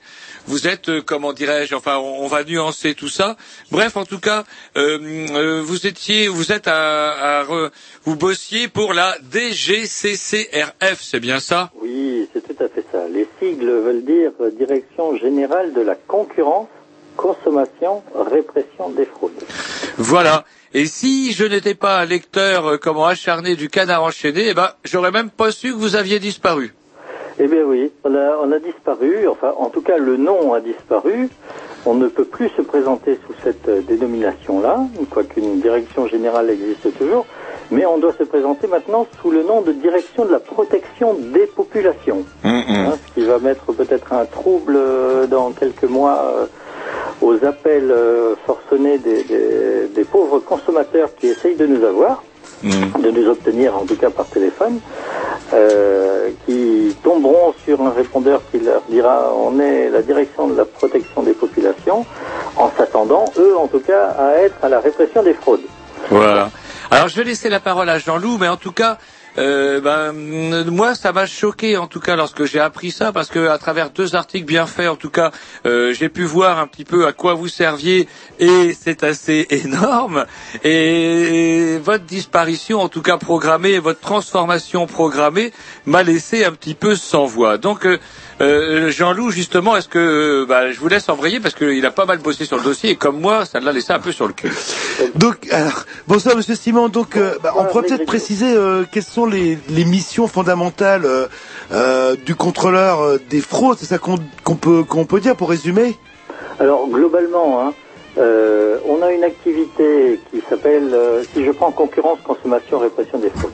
Oui. Euh, au niveau de la concurrence, ce sera les relations interprofessionnelles, c'est-à-dire vérifier si euh, des grandes surfaces, par exemple, ne font pas pression sur des petits producteurs ou même des gros producteurs pour avoir des prix, des références, des, des, des, des- tout un tas de C'est- C'est-à-dire des, des ententes. euh, C'est ce que, enfin, euh, j'ai regardé un peu sur Internet. En fait, vous avez trois missions. Et vous parlez de la première, c'était la régulation euh, concurrentielle des marchés. C'est un peu ce que vous avez posé, qui, qui n'est pas d'entente entre des producteurs ou des Alors, qu'il n'y supermarchés. ait pas d'entente entre producteurs, mais aussi qu'il n'y ait pas de pression, par exemple, des supermarchés sur une entreprise euh, locale, par exemple. Bon, euh, moi, je travaille sur, euh, sur le département de la Sarthe. Vous savez très bien que la Sarthe est le producteur mondial de rillettes, quand même, il ne faut pas l'oublier. Oui. Euh, et que euh, si les grandes surfaces décident euh, que le producteur de rillettes, eh ben, son prix de production, il ne sera pas supérieur à euh, 3 euros, eh ben, la le, le producteur, il va devoir s'y soumettre. Parce que s'il disparaît des linéaires des, des grands distributeurs, eh ben, il vendra plus rien. Hein. Voilà, donc ça, c'est la- un des aspects concurrentiels qu'on peut voir. Alors, sinon aussi, vous, une de, de vos missions, c'est la protection économique des consommateurs. Ça veut dire Alors, quoi la ça protection économique des consommateurs, c'est, pour résumer, c'est le fait que les consommateurs se fassent pas escroquer. Voilà, hein, globalement, c'est ça. C'est quand même pas rien, c'est quand même pas rien. Oui, c'est pas rien, mais bon, je, je, je résume là. C'est-à-dire que quand vous allez dans un restaurant, si vous commandez une sole meunière, l'essentiel c'est que vous mangiez de la sole, pas du poisson-chat. Voilà, c'est ce que je disais au- au- comment à Jean-Loup tout à l'heure lorsqu'on préparait l'émission. Effectivement, si sur la carte est marqué saumon sauvage de, de, de l'Alaska et que vous débarquez et que c'est un- une vilaine truite d'élevage, là ça craint. Voilà, exactement. hein. Bon, alors moi je travaille pas sur de l'alimentaire, je travaille sur le secteur euh, automobile, sur le secteur immobilier sur la sécurité des, produits domestiques. Ça peut être les jouets, ça peut être, euh, bah, on a fait de- de- de- des secteurs, des services comme le paintball ou l'acrobranche, etc., où on vérifiait euh, certains produits. Euh, mais une partie du service s'occupe aussi d'alimentaire, ce qui a créé là, euh, le, le- ce qui a été un des motifs de notre fusion avec les services vétérinaires. Alors, juste en préambule, hein, je voudrais dire que je m'exprime personnellement au nom, au nom du syndicat CGT des agents de la répression des fraudes. Bah, vous allez rire, on avait les, les, comment, des agents de TDF, CGT tout à l'heure chez nous. Oh, bah alors, euh, bah, malheureusement, je suis trop loin, trop loin pour capter euh, Canal B. Et euh, je ne pourrai guère l'écouter que sur mon ordinateur. Oui. Voilà, vous pouvez po- le podcaster euh, d'ici une dizaine de jours. Et, euh, euh, et une troisième aussi euh, de vos missions, c'est la sécurité des consommateurs. Ah, Alors la sécurité, bah, elle passe par euh, bah, un petit peu ce que j'expliquais tout de suite, c'est-à-dire la sécurité des produits. hein. Euh, là, on vient de sortir de la campagne traditionnelle de Noël, où on vérifiera, par exemple, que les guirlandes de Noël vont pas euh, prendre feu ou exploser. On va faire des prélèvements d'ours en peluche ou de petites voitures euh, pour vérifier que l'ours en il risque pas de prendre feu euh, ou que la petite voiture elle va pas se démantibuler dans la bouche d'un petit garçon. Voilà. Donc ça, c'est aussi une des activités, je veux dire, essentielles sur la sécurité elle-même et pas sécurité économique. La sécurité économique, c'est euh, vérifier que vous ne faites pas escroquer. Et la sécurité euh, toute bête, bah, c'est vérifier que euh, bah, le, le, le, le nounours que vous avez acheté, bah, pour votre enfant, il va pas prendre, il risque pas de prendre feu s'il y a une, une allumette à, pro- à proximité, quoi. Bon, ce genre de choses. Et vous êtes un organisme d'État, vous n'êtes pas une, une association de consommateurs? Non, alors nous, effectivement, on est une administration, hein, euh, comme euh, les douanes, euh, les impôts, le trésor, etc., enfin, bon, qui ont fusionné aussi. Mais on s'occupe de la du lien essentiel entre le, producteur et le, consommateur. Alors on n'est pas association de consommateurs dans la mesure où nous on a des habilitations spécifiques qui nous permettent de, dresser des procès-verbaux par exemple et on agit sur des textes de loi euh, pour lesquels il y a un, aspect répréhensif, c'est-à-dire une amende. Hein. Euh, les associations de consommateurs, par exemple, elles, elles n'interviennent pas sur ce genre de cas. Ça. Elles interviendront sur ce qu'on appelle du domaine civil. Si, si j'ai le temps, je peux vous donner un petit exemple. oh, vous avez le temps parce que je vous dis le, le sujet nous passionne et puis quand on commence à voir justement l'étendue du, du, du champ de vos activités, euh, votre disparition programmée, comment dirais-je, nous inquiète d'autant plus. C'est énorme en fait, euh, c'est énorme en fait, vous englobez. Et une petite question, euh, vous êtes combien en fait pour assurer cette Euh. mission qui, qui, qui est quand même extrêmement... Qui couvre un champ- Varié et puis euh, énorme. Eh ben, sur l'ensemble de la France, on est un peu plus de 3000. Ah ouais Pour l'administration centrale. Alors pour la, le- la Sarthe, là où je travaille donc actuellement, on est à peu près euh, 17. On va être 17 euh, au 1er février euh, pour contrôler l'ensemble de la production dans la Sarthe. hein. Alors je suppose que vous êtes soumis, comme tout bon fonctionnaire et comme dans le programme de euh, modernisation de la vie économique euh, sous Sarkozy, à non-remplacement de poste euh, à chaque euh, à chaque départ en retraite. Oui, oui, oui, oui, oui, tout à fait, tout à fait. On est, on est soumis à ça, mais bon, en tant que représentant euh, syndical et puis en tant que, que, que personne, ben, le, la question de ce qu'on appelle la, la RGPP, alors je ne sais pas si ça a été expliqué par, euh, par les, les, les prédécesseurs qui sont intervenus. Non, la, non, non. La RGPP, c'est euh, c'est la loi de, de programmation hein, euh, qui, qui, fait, qui, qui crée, on va dire, des économies au sein de l'administration. Bon, pour nous, la question, elle se résume à ça. Est-ce qu'il faut payer des pompiers quand il n'y a pas le feu? Voilà. Euh, Est-ce qu'il faut avoir des casernes de pompiers quand il n'y a pas le feu? Ça, ça se résume à ça en fin de compte. Est-ce qu'il faut faire des économies au point où euh, ça soit complètement absurde? Ou effectivement bah, il faut, euh, après tout on s'en fiche, hein, Dieu va, et puis, et puis on supprime les fonctionnaires ou dans, dans, dans tous les sens pour, pour, faire, pour faire ces économies, hein, justement. Donc euh, pour nous, bien évidemment, euh, non, on, on doit avoir des pompiers même quand il n'y a pas le feu. hein. Euh, on- et on doit avoir aussi des, un minimum de contrôleurs de la répression des fraudes, enfin de l'ex-répression des fraudes, sur le terrain pour pouvoir faire les contrôles. Il y a certains départements où ils ne sont plus que 8. Donc là, Ah ouais. pour 8 pour tout un département, ça fait, ça fait léger. Je- je- oui, donc du coup, je suis un, con- un commerçant indélicat. euh, par exemple, j'ai une chance sur euh, 3000 de- d'avoir un contrôle de me faire avoir. Ça pourrait être ça. Sauf, bon, sauf s'il y a des plaintes régulières qui nous permettent de, de, de vous signaler en tant que commerçant indé- indélicat. Hmm. Euh, sinon, on- sinon euh, j'ai travaillé pendant un certain temps en région parisienne sur le secteur automobile. Euh, Il y a un tel turnover de clients que même une mauvaise réputation fait que la personne peut rester en place. Hmm. Même les PV qu'on pourrait mettre, peuvent le, le laisser en place. Dans la Sarthe, c'est un peu plus simple. Une personne qui aura une mauvaise réputation, elle aura tendance à disparaître très vite. Hmm. On reviendra sur aspect, euh, ouais sur les histoires de PV parce que PV ne veut pas dire forcément punition. PV, c'est pas forcément une punition. Ouais, on avait vu ça avec des inspecteurs du travail qu'on avait reçus il y a quelque temps également sur notre antenne.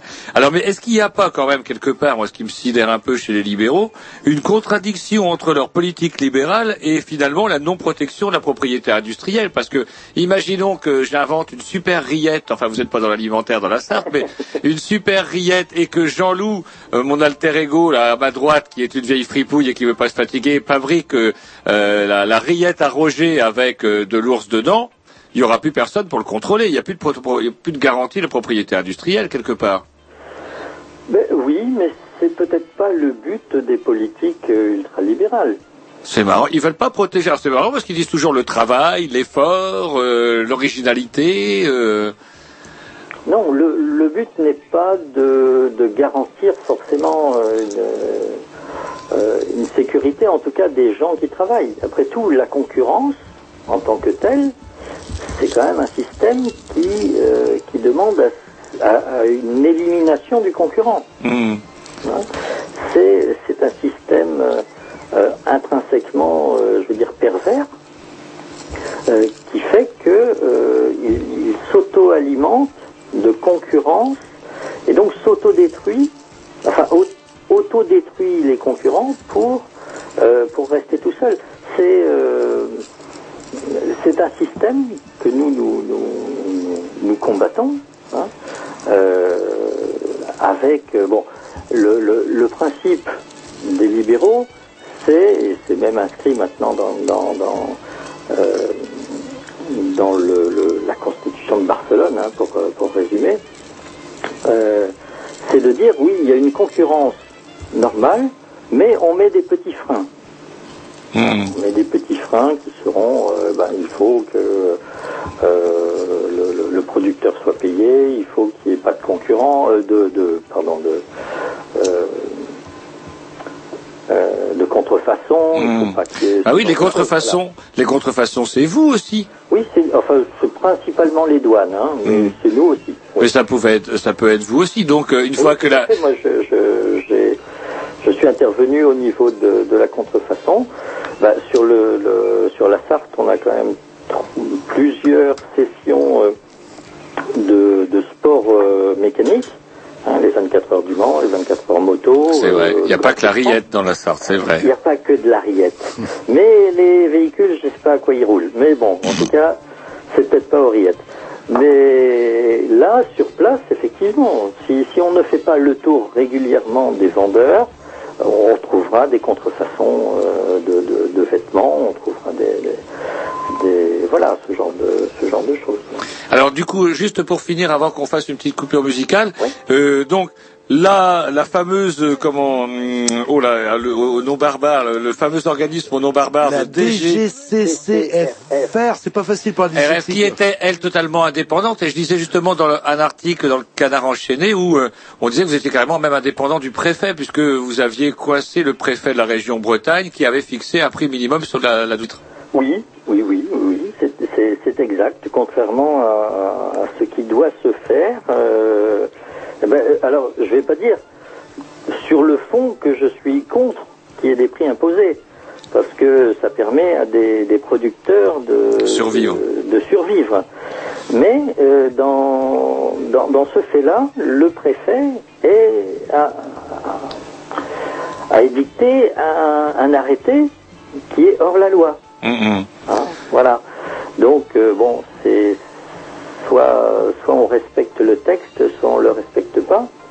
Et puis bon, il y a, il y a un, un décret hein, récemment, euh, récemment paru qui, qui stipule quand même que le préfet de région, il arrête euh, le, le, le projet d'action stratégique de l'État dans la région. C'est-à-dire que c'est lui qui décide, en fin de compte, quel secteur on va aller contrôler et d'un autre côté, qui on ne va pas aller contrôler. Ah, ah. Hein. Donc, par rapport à ça, euh, s'il y a des entreprises euh, qui sont sensibles dans des bassins, euh, dans des bassins de production, etc., même s'ils font des bêtises, le préfet nous dira de ne pas aller les voir. Si, par exemple, ils utilisent sur une fabrication de bois ou une fabrication de vêtements des, des textures ou des teintures euh, qui sont nocives, bon, euh, faudra juste aller leur tirer les oreilles. Quoi. Ce sera plus euh, le- du, du véritable contrôle avec un but répressif tel qu'on pou- pouvait le faire euh, préalablement. Écoutez, monsieur Simon, on vous propose une petite pause musicale et puis bah, Eh on en ben discute pas de problème. tout de suite après. À tout de suite. Ok.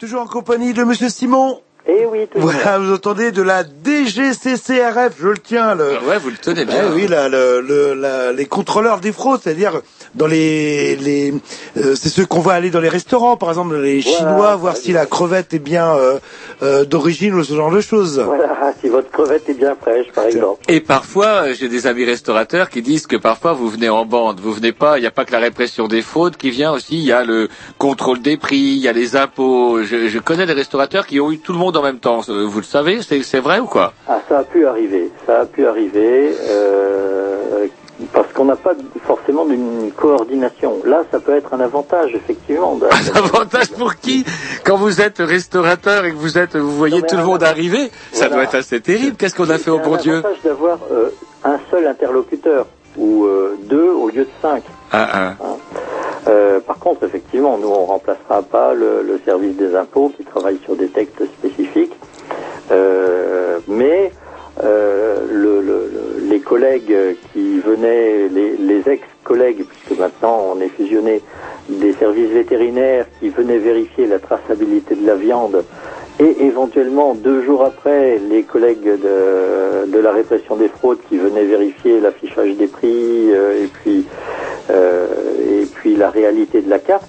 Effectivement, ça peut ça peut paraître beaucoup pour euh, pour un professionnel de, de la restauration qui comprendra pas pourquoi euh, il y a tant de services tout à coup qui, qui viennent chez lui. Mais bon, des, des, des contrôles comme ça communs, euh, enfin euh, réguliers par plusieurs services, c'est quand même relativement rare. Ah, Relativement rare quand même. ah. Jean-Loup. Oui, et sinon, euh, euh, bah, quand j'ai appelé ce matin euh, vos services, vous étiez en enquête. Alors, donc vous euh, vous enquêtez sur place. euh, sur quels critères vous le faites euh, euh, Au petit bonheur à la chance euh, Est-ce que vous recevez par exemple des lettres de dénonciation, ce genre de choses? Alors, alors on n'a pas, on, on travaille pas sur des lettres de dénonciation, fort heureusement. Est-ce que pas- ça arrive quand obligé même de le faire, Euh, mais on en a, on en reçoit. Hein. Oh putain. On en reçoit. Hein. C'est anonyme. Pas, ça a pas beaucoup changé depuis euh, depuis 60 ans à mon avis. C'est marrant. En France, on a une coutume du courrier. On aime bien écrire. Ouais, ouais, mais ça arrive. Moi, j'ai d'excellents euh, courriers. Je pourrais même en faire un livre. euh, C'est vrai. euh, sur euh, sur de la dénonciation qui va de euh, de il affiche pas ses prix en plus il trompe sa femme avec, euh, Ah, c'est trop drôle. oui il y a, il y, a, il y a un peu de tout Non, alors, nos interventions euh, elles sont motivées par deux aspects soit c'est une demande de euh, de notre direction générale qui dit à la plupart des départements, ben là, on cible tel secteur et on vérifie que le secteur se comporte bien. Ou alors, ce sont des demandes de consommateurs. Euh, sur le secteur, moi j'étais sur deux enquêtes hein, ce matin. La première, c'était euh, demandé par la direction générale, c'est sur les diagnostiqueurs immobiliers. Euh, ceux qui font le, le, quand vous faites une vente ou que vous louez un appartement, euh, les termites, la- les, les, énergétiques, etc. La mérule? Euh, ça, on l'a pas encore. Hein. Mais donc ça, c'est une enquête d'ordre national. Et je suis intervenu ensuite dans un garage par rapport à une plainte d'un consommateur. Voilà. Donc, les, les, on peut on peut agir sur les deux aspects, euh, soit enquête générale, soit euh, soit enquête ciblée sur euh, sur un garage pour voir comment il se comporte dans le, dans la vente, là en particulier dans la vente euh, automobile Oui, ou dans la réparation, parce que je sais pas. euh, ou dans la réparation. moi, citoyen de base, euh, je sais pas. Pour moi, euh, garagiste c'est égal voleur. Alors, que- Il y a chauffeur de taxi aussi. Oui, chauffeur de taxi aussi. Est-ce que je parle bah, C'est vrai, par exemple, un chauffeur de taxi, ça nous arrive avec Roger, on prenait le taxi, et qui nous demande de nous payer, euh, d'être payé uniquement liquide, en disant qu'il refuse euh, les chèques, qu'il refuse la carte bleue. C'est légal ou pas? Parce que moi, ça sentait le black. à- Enfin, je sais pas. Le. Alors le, le, le fait d'être payé en chèque, euh, les, les, les commerçants peuvent le refuser. hein. Il y a des obligations que j'ai pas en, en tête. hein. Au-dessus de certains montants, il doit y avoir forcément un chèque, euh, des chèques certifiés. Mais en dessous, euh, un commerçant peut refuser effectivement d'être d'être payé en chèque. Ça, Et- c'est pas- Et en liquide, comme dit Jean-Loup, pas de carte bleue, que du... Ils peuvent avoir une carte, vous savez, une espèce de petite facturette embarquée quand même. Alors, en contrepartie, bien sûr, oui, il doit y avoir une facture. Hein. Ah, mais qu'ils qu'ils ont, ils ont pas le papier ou ils, Ils ont pas le crayon bloc. Ils ont pas le bloc. Oh, les pauvres. Oui, donc Bon, euh, bah, là, dans, dans ce cas-là, effectivement, oui, s'ils remettent pas de notes, c'est une infraction. Alors, c'est totalement infraction- illégal ce que vous dites. Enfin, C'est une infraction non seulement par rapport aux consommateurs, mais c'est aussi probablement une infraction par rapport aux, aux impôts. donc si je veux embêter mon... Et en plus, il trompe sa femme. en plus, il trompe sa femme. Donc euh, la prochaine fois que ça m'arrive, j'exige de la part du chauffeur de taxi une facture. Ah oui, bien sûr, oui. Et là, Oui, j'embête mais, pour... mais, mais c'est pas, c'est pas exigé, c'est qu'ils doivent vous la remettre. Au-dessus de, au-dessus de 15,24 euros, c'est-à-dire la transcription exacte de 100 francs, souvenez-vous des francs, Eh oui. Euh, donc au-dessus de 15,24 euros pour tout service, euh, il doit y avoir une note. Voilà. C'est, ça, c'est, euh, c'est un texte de loi qui, euh, qui est obligatoire pour tous les services. Et je voulais revenir aussi sur le, la répression, parce qu'en regardant euh, les chiffres du site officiel de la TGCCRF, euh, alors je sais pas, on signale, je dis d'aide, parce que j'ai pas, euh, genre 80 000 euh, euh, affaires traitées euh, où il y avait quelque chose, et on s'aperçoit que là-dedans, il y a allez, 70% de rappel à la loi. Tout simplement. Moi, je sais pas, je dis, je dépasse les 50 km heure en agglomération, je prends une amende, et j'ai pas un flic qui va me dire, ouh, attendez, c'est interdit euh, euh, de rouler à plus de 50 km heure, faites attention la prochaine fois. Euh, c'est bizarre, non, un petit peu, quelque part, où normalement la loi, on l'applique ou, ou pas? Ça, ça fait partie d'une, d'une politique générale, hein, je veux dire. Euh, est-ce qu'il faut obligatoirement sanctionner? Alors d'un côté, effectivement, on va râler parce que euh, la gendarmerie met des PV, et d'un autre côté, euh, on râle parce que on n'en met pas assez euh, par rapport aux, aux contrevenants qui, qui, qui mettraient effectivement du poisson-chat à la place de, de la manière. Ouais, c'est peut-être aussi une histoire de proportion. Enfin, on a peut-être tendance à se dire que, bah, plus c'est gros, plus ça passe, quoi. Non, pas forcément. Pas forcément. Euh, je crois qu'il y a euh, en quelque sorte un peu l'exemplarité de la peine qui fait que euh, à, à certains moments, quand moi je vais dans un village où il y a, enfin dans un village, dans une grosse bourgade où il y a deux, trois garagistes, si j'en contrôle un et qu'il a ne serait-ce qu'un avertissement, les autres ils seront très vite au courant. Et donc, du coup, ça permet de, de stabiliser tout le monde. Le but pour notre administration, c'est pas de gagner des sous.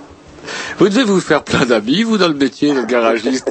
J'espère que vous savez bricoler, parce que pour votre bagnole, vous faites comment, en fait?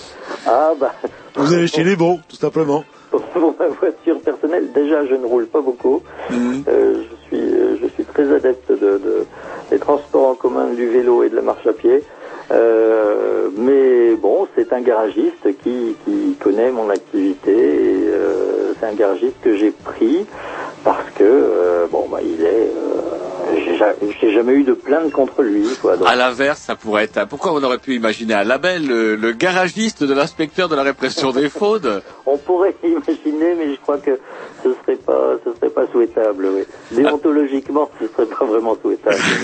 Et alors nous, par contre, euh, on, euh, Jean-Loup parlait de ces histoires de PV, punition. Quel est un petit peu le, le pourcentage de comment de lorsque vous faites de- de- de- des PV, quel est le pourcentage de PV qui se transforme effectivement en, en punition? Parce qu'on avait reçu ou dans des conséquences un peu dans des conditions un peu tragiques. Je ne sais pas si vous avez entendu parler de deux inspecteurs du travail qui avaient été abattus par un par un, comment dirais-je, un exploiteur de roumain, hongrois, polonais ou marocain, je ne sais pas quoi. Je sais pas ce qu'il faisait, il faisait dans la prune, je crois.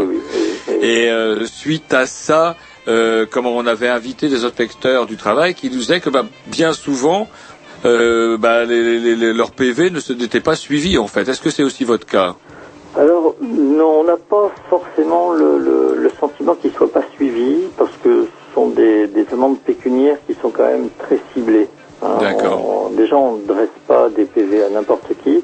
On ne réagit pas de la même manière. Par exemple, si je contrôle un, une- un concessionnaire automobile sur Le Mans, et si je vais dans une petite bourgade, je réagirai pas de la même manière s'il n'affiche pas les prix. Bon, il faut être, euh, je veux dire, un petit peu réaliste. Euh, même s'il y a une infraction, euh, il faut voir quelle est la portée de, de- de l'infraction. Si je décide de mettre le même PV à une concession et à un petit garagiste dans, dans le fin fond de la Sarthe, les conséquences ne seront pas les mêmes pour la, pour, pour la vie de l'entreprise. Hmm. Hein. Faut voir, faut voir cet aspect-là aussi qui est un aspect, euh, qui est un aspect humain, forcément, forcément humain. hein.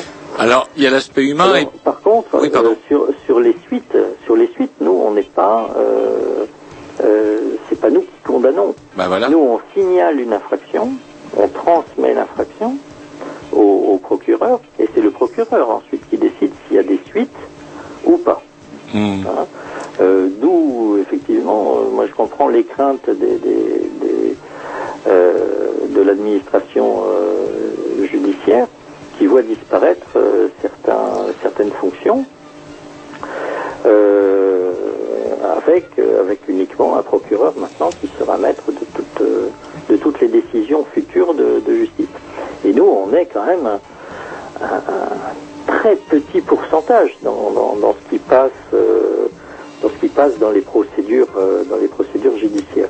Donc il pourrait être très facile pour un procureur qui n'a pas le goût particulier à traiter ce genre d'affaires de classer euh, sans suite ou de mettre ce qu'on appelle des avertissements judiciaires à certaines entreprises. Ça va être démotivant tout ça, non?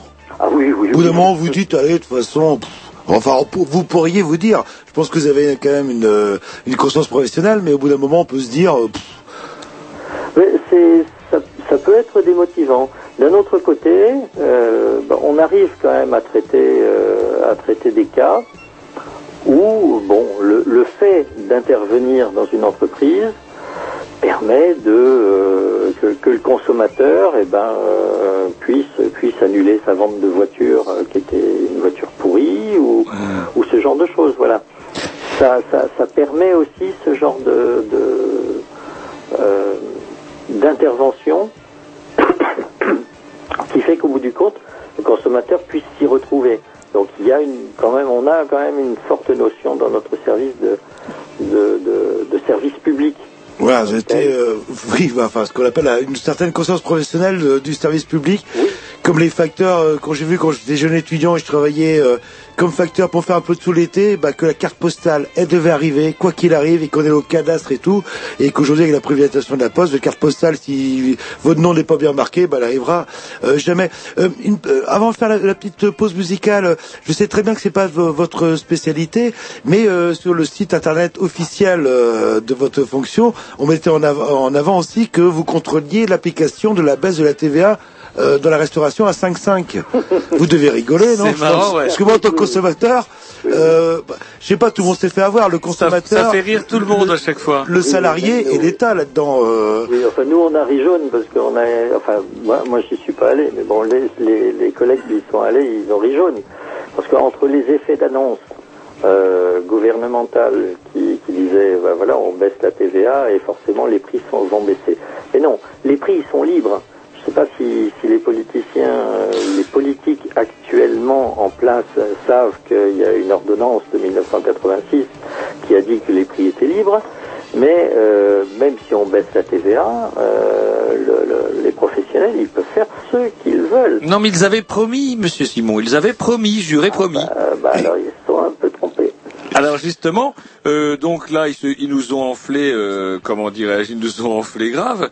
Et comment, euh, est-ce que, comment, comment se fait-il justement alors pour, il y avait, ah Jean-Louis, il avait un tableau mince, ça vient de s'éteindre. euh, euh, il y a des chiffres très bien expliqués, qui c'est le nombre d'in- d'infractions euh, par rapport, euh, comment dirais-je, c'est dans quel domaine où on avait, voilà, c'était des régulations concurrentielles des marchés pour 55%, Ça- taux d'anomalie 55%. Ça veut non, dire vous quoi? élisez pas, c'est la sécurité des consommateurs où il y a 10% d'anomalie euh, par rapport à ce que, au- à ce que vous que vous avez contrôlez Euh, sur, euh, sur, sur les statistiques, euh, je, pourrais, je pourrais en dire beaucoup. Pour, pour résumer, euh, les statistiques, effectivement, on leur fait dire ce qu'on veut.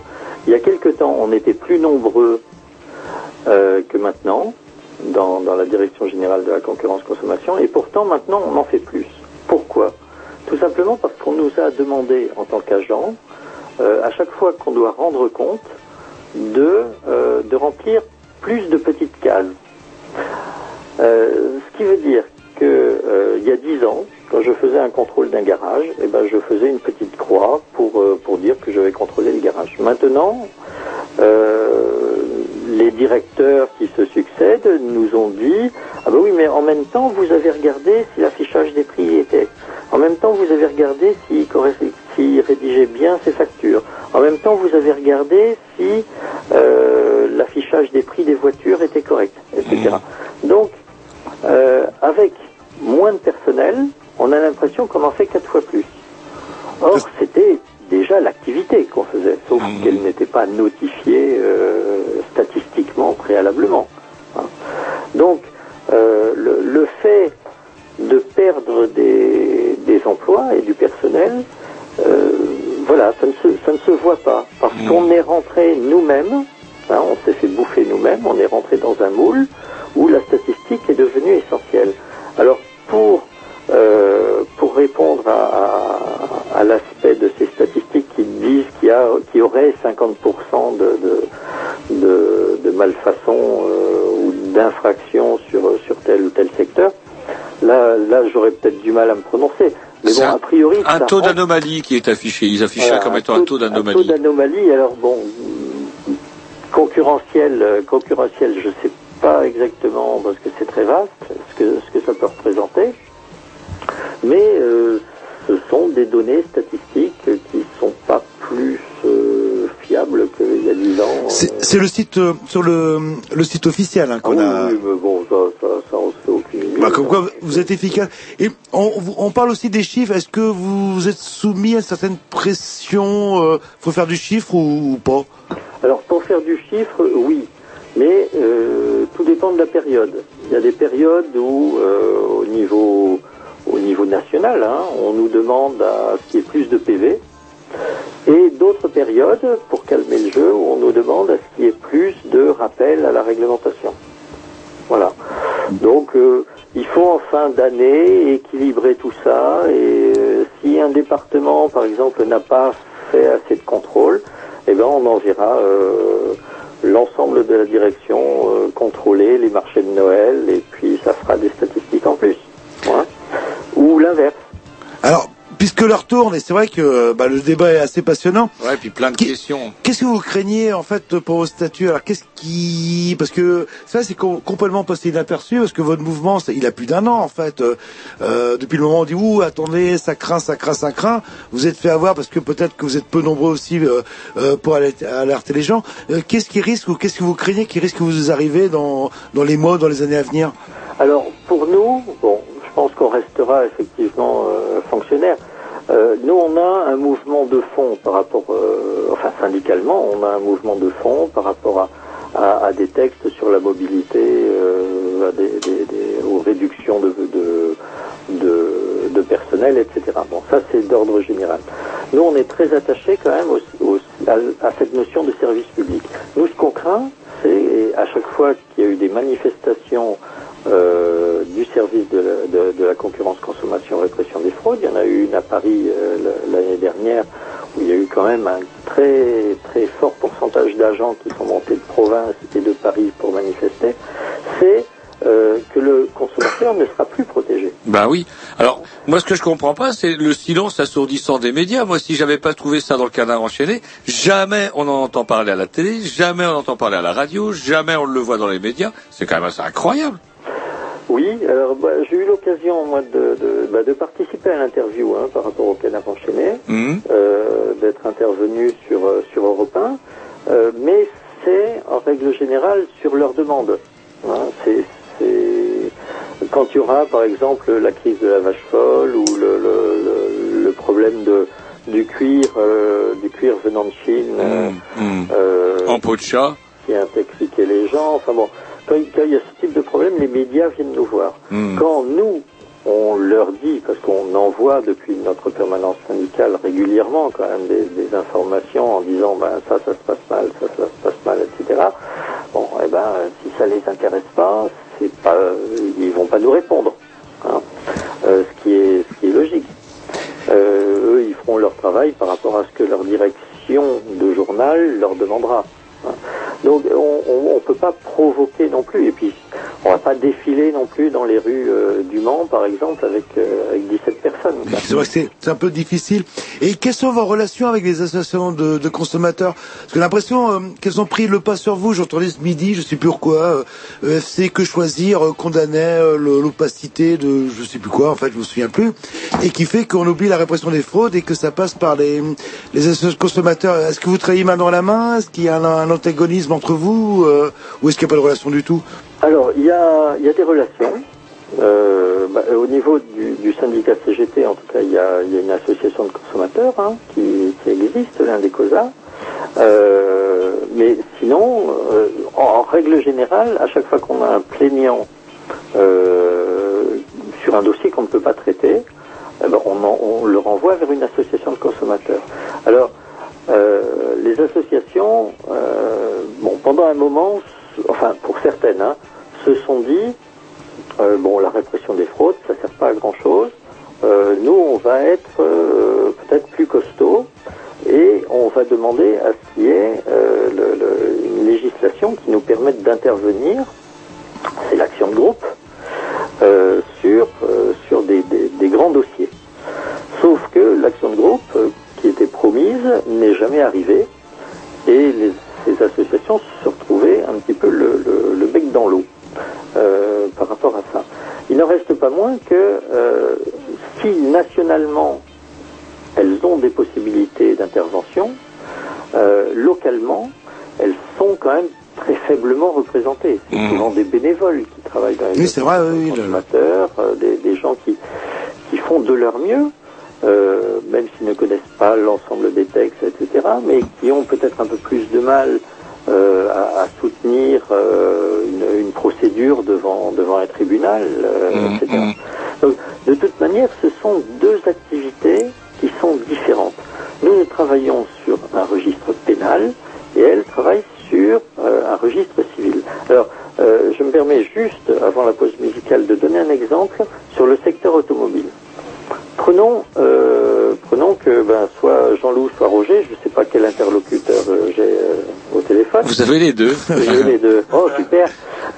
Donc, achète une voiture de plus de 4 ans à un garagiste. Bon. Il achète cette voiture-là, une voiture qui est pas terrible hein, quand même. Hein, il s'en aperçoit après son achat. Bon. Prenons l'exemple où d'abord le garagiste lui vend sans lui donner le contrôle technique. Le contrôle technique est obligatoire pour les voitures de plus de 4 ans. Euh, là, on pourra intervenir parce qu'il y a un texte de loi qui l'oblige à le faire. Donc, c'est répréhensible. Euh, ça peut être une annulation de, vente. Et il peut y avoir un PV. Deuxième cas, il achète toujours cette voiture et le garagiste lui donne le contrôle technique. Là, il n'y a pas d'infraction à texte de loi, même si la voiture est en mauvais état. Donc là, on renvoie les gens vers les associations de consommateurs qui doivent, elles, gérer le, le- le problème. Vous voyez donc la différence entre notre activité à nous, qui est de, de l'ordre pénal, et l'activité des associations de consommateurs, qui, elles, seront d'ordre civil. Mais moi, en tant que particulier, euh, je sais pas, j'ai une embrouille avec mon garagiste, est-ce que je peux vous contacter directement?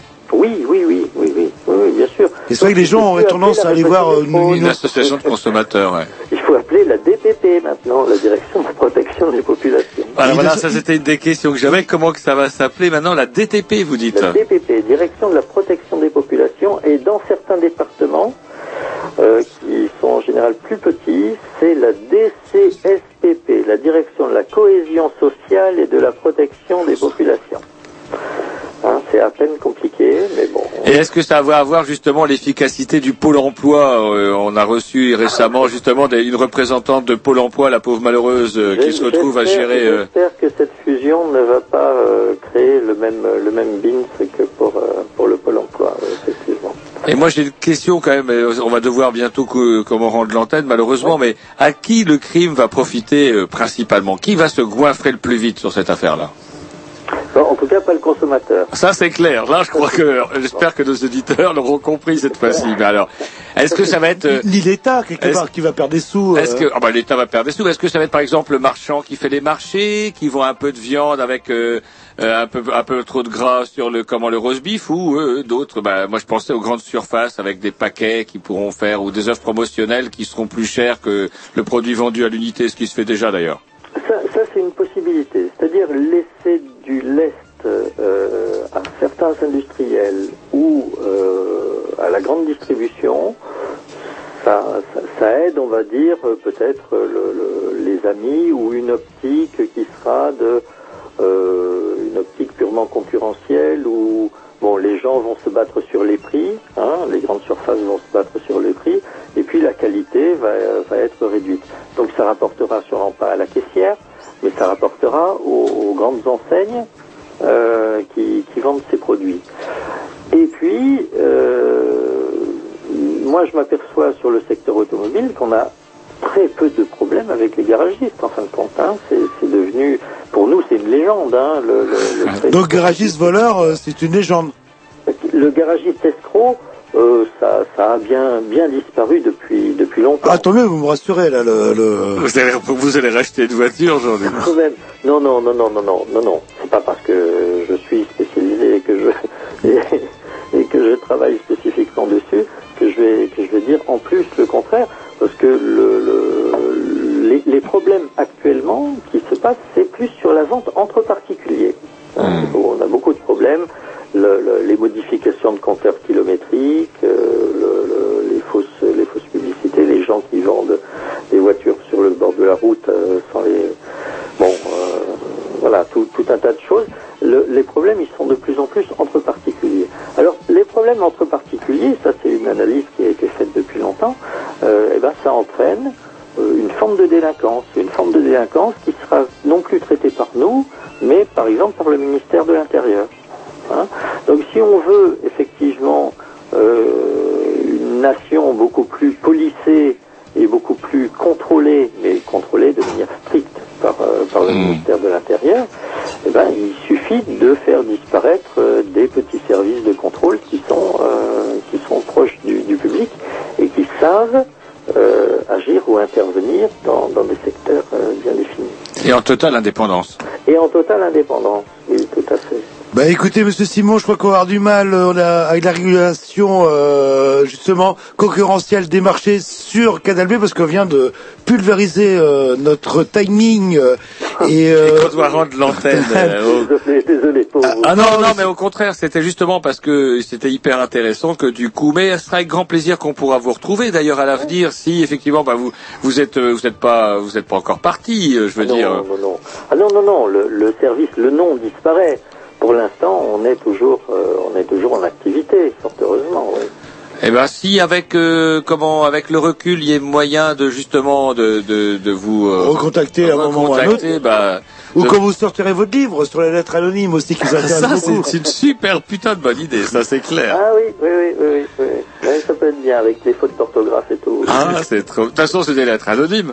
Ah, en plus, elles sont anonymes, oui. Donc, euh, Et anonyme euh, sans Y avec des I partout. voilà. Est-ce qu'il y en a Est-ce qu'il y en a avec des lettres collées euh, oui, c'est arrivé. Ouais. C'est vrai. Oh, Oui, purée. qu'on a- qu'on qu'on est à l'intérieur d'une grande enveloppe papier craft, euh, de- des courriers format A3 avec des collages dessus.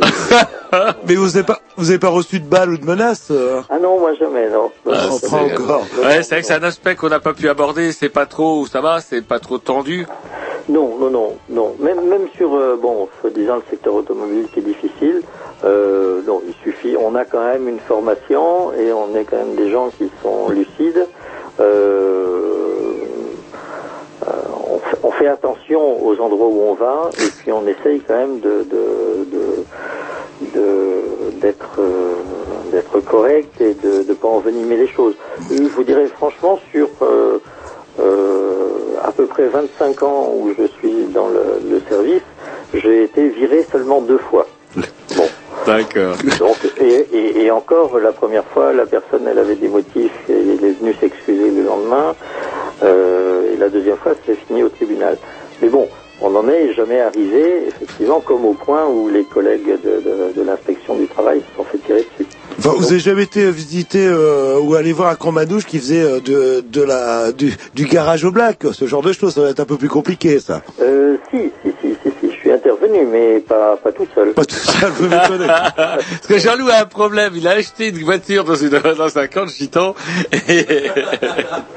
Ah bah, Eh ben, la prochaine fois, il achètera à son concessionnaire. Pourquoi pas Eh ben, écoutez, monsieur Simon, malheureusement, il va falloir qu'on se sépare parce qu'on a pulvérisé le timing. Euh, bah, on vous souhaite bon courage et continuez votre boulot parce qu'apparemment, vous- bah, vous le faites bien et, euh, Et puis je crois qu'on a salement besoin. Ouais, Merci, et puis bah, vous de même hein, euh, aussi, et puis euh, bah, bonne, bonne route à Canal B aussi, hein, que j'ai connu il y a fort longtemps, mais bon. C'est vrai Oui, c'est vrai, je suis au courant. Euh, monsieur Simon, on en a parlé. euh, Ah oui, mais vous m'aviez parlerai- rien dit. Je vous en parlerai hors antenne. Bah ouais, parce que là, on n'a plus le temps. Allez, euh, bah écoutez, euh, on vous dit au revoir. On Et met- puis vous pourrez retrouver l'émission sur le blog des Grignews en tapant les Grignews sans S, sans X, tout attaché, bing par la magie de Google. Et puis bah, d'ici 15 jours, euh, Géry nous le promet, ça sera sur le blog et vous pourrez la réécouter. Ok. Très bien, merci. À très bientôt. bientôt, au revoir. Au revoir. Merci. Au revoir. Au revoir.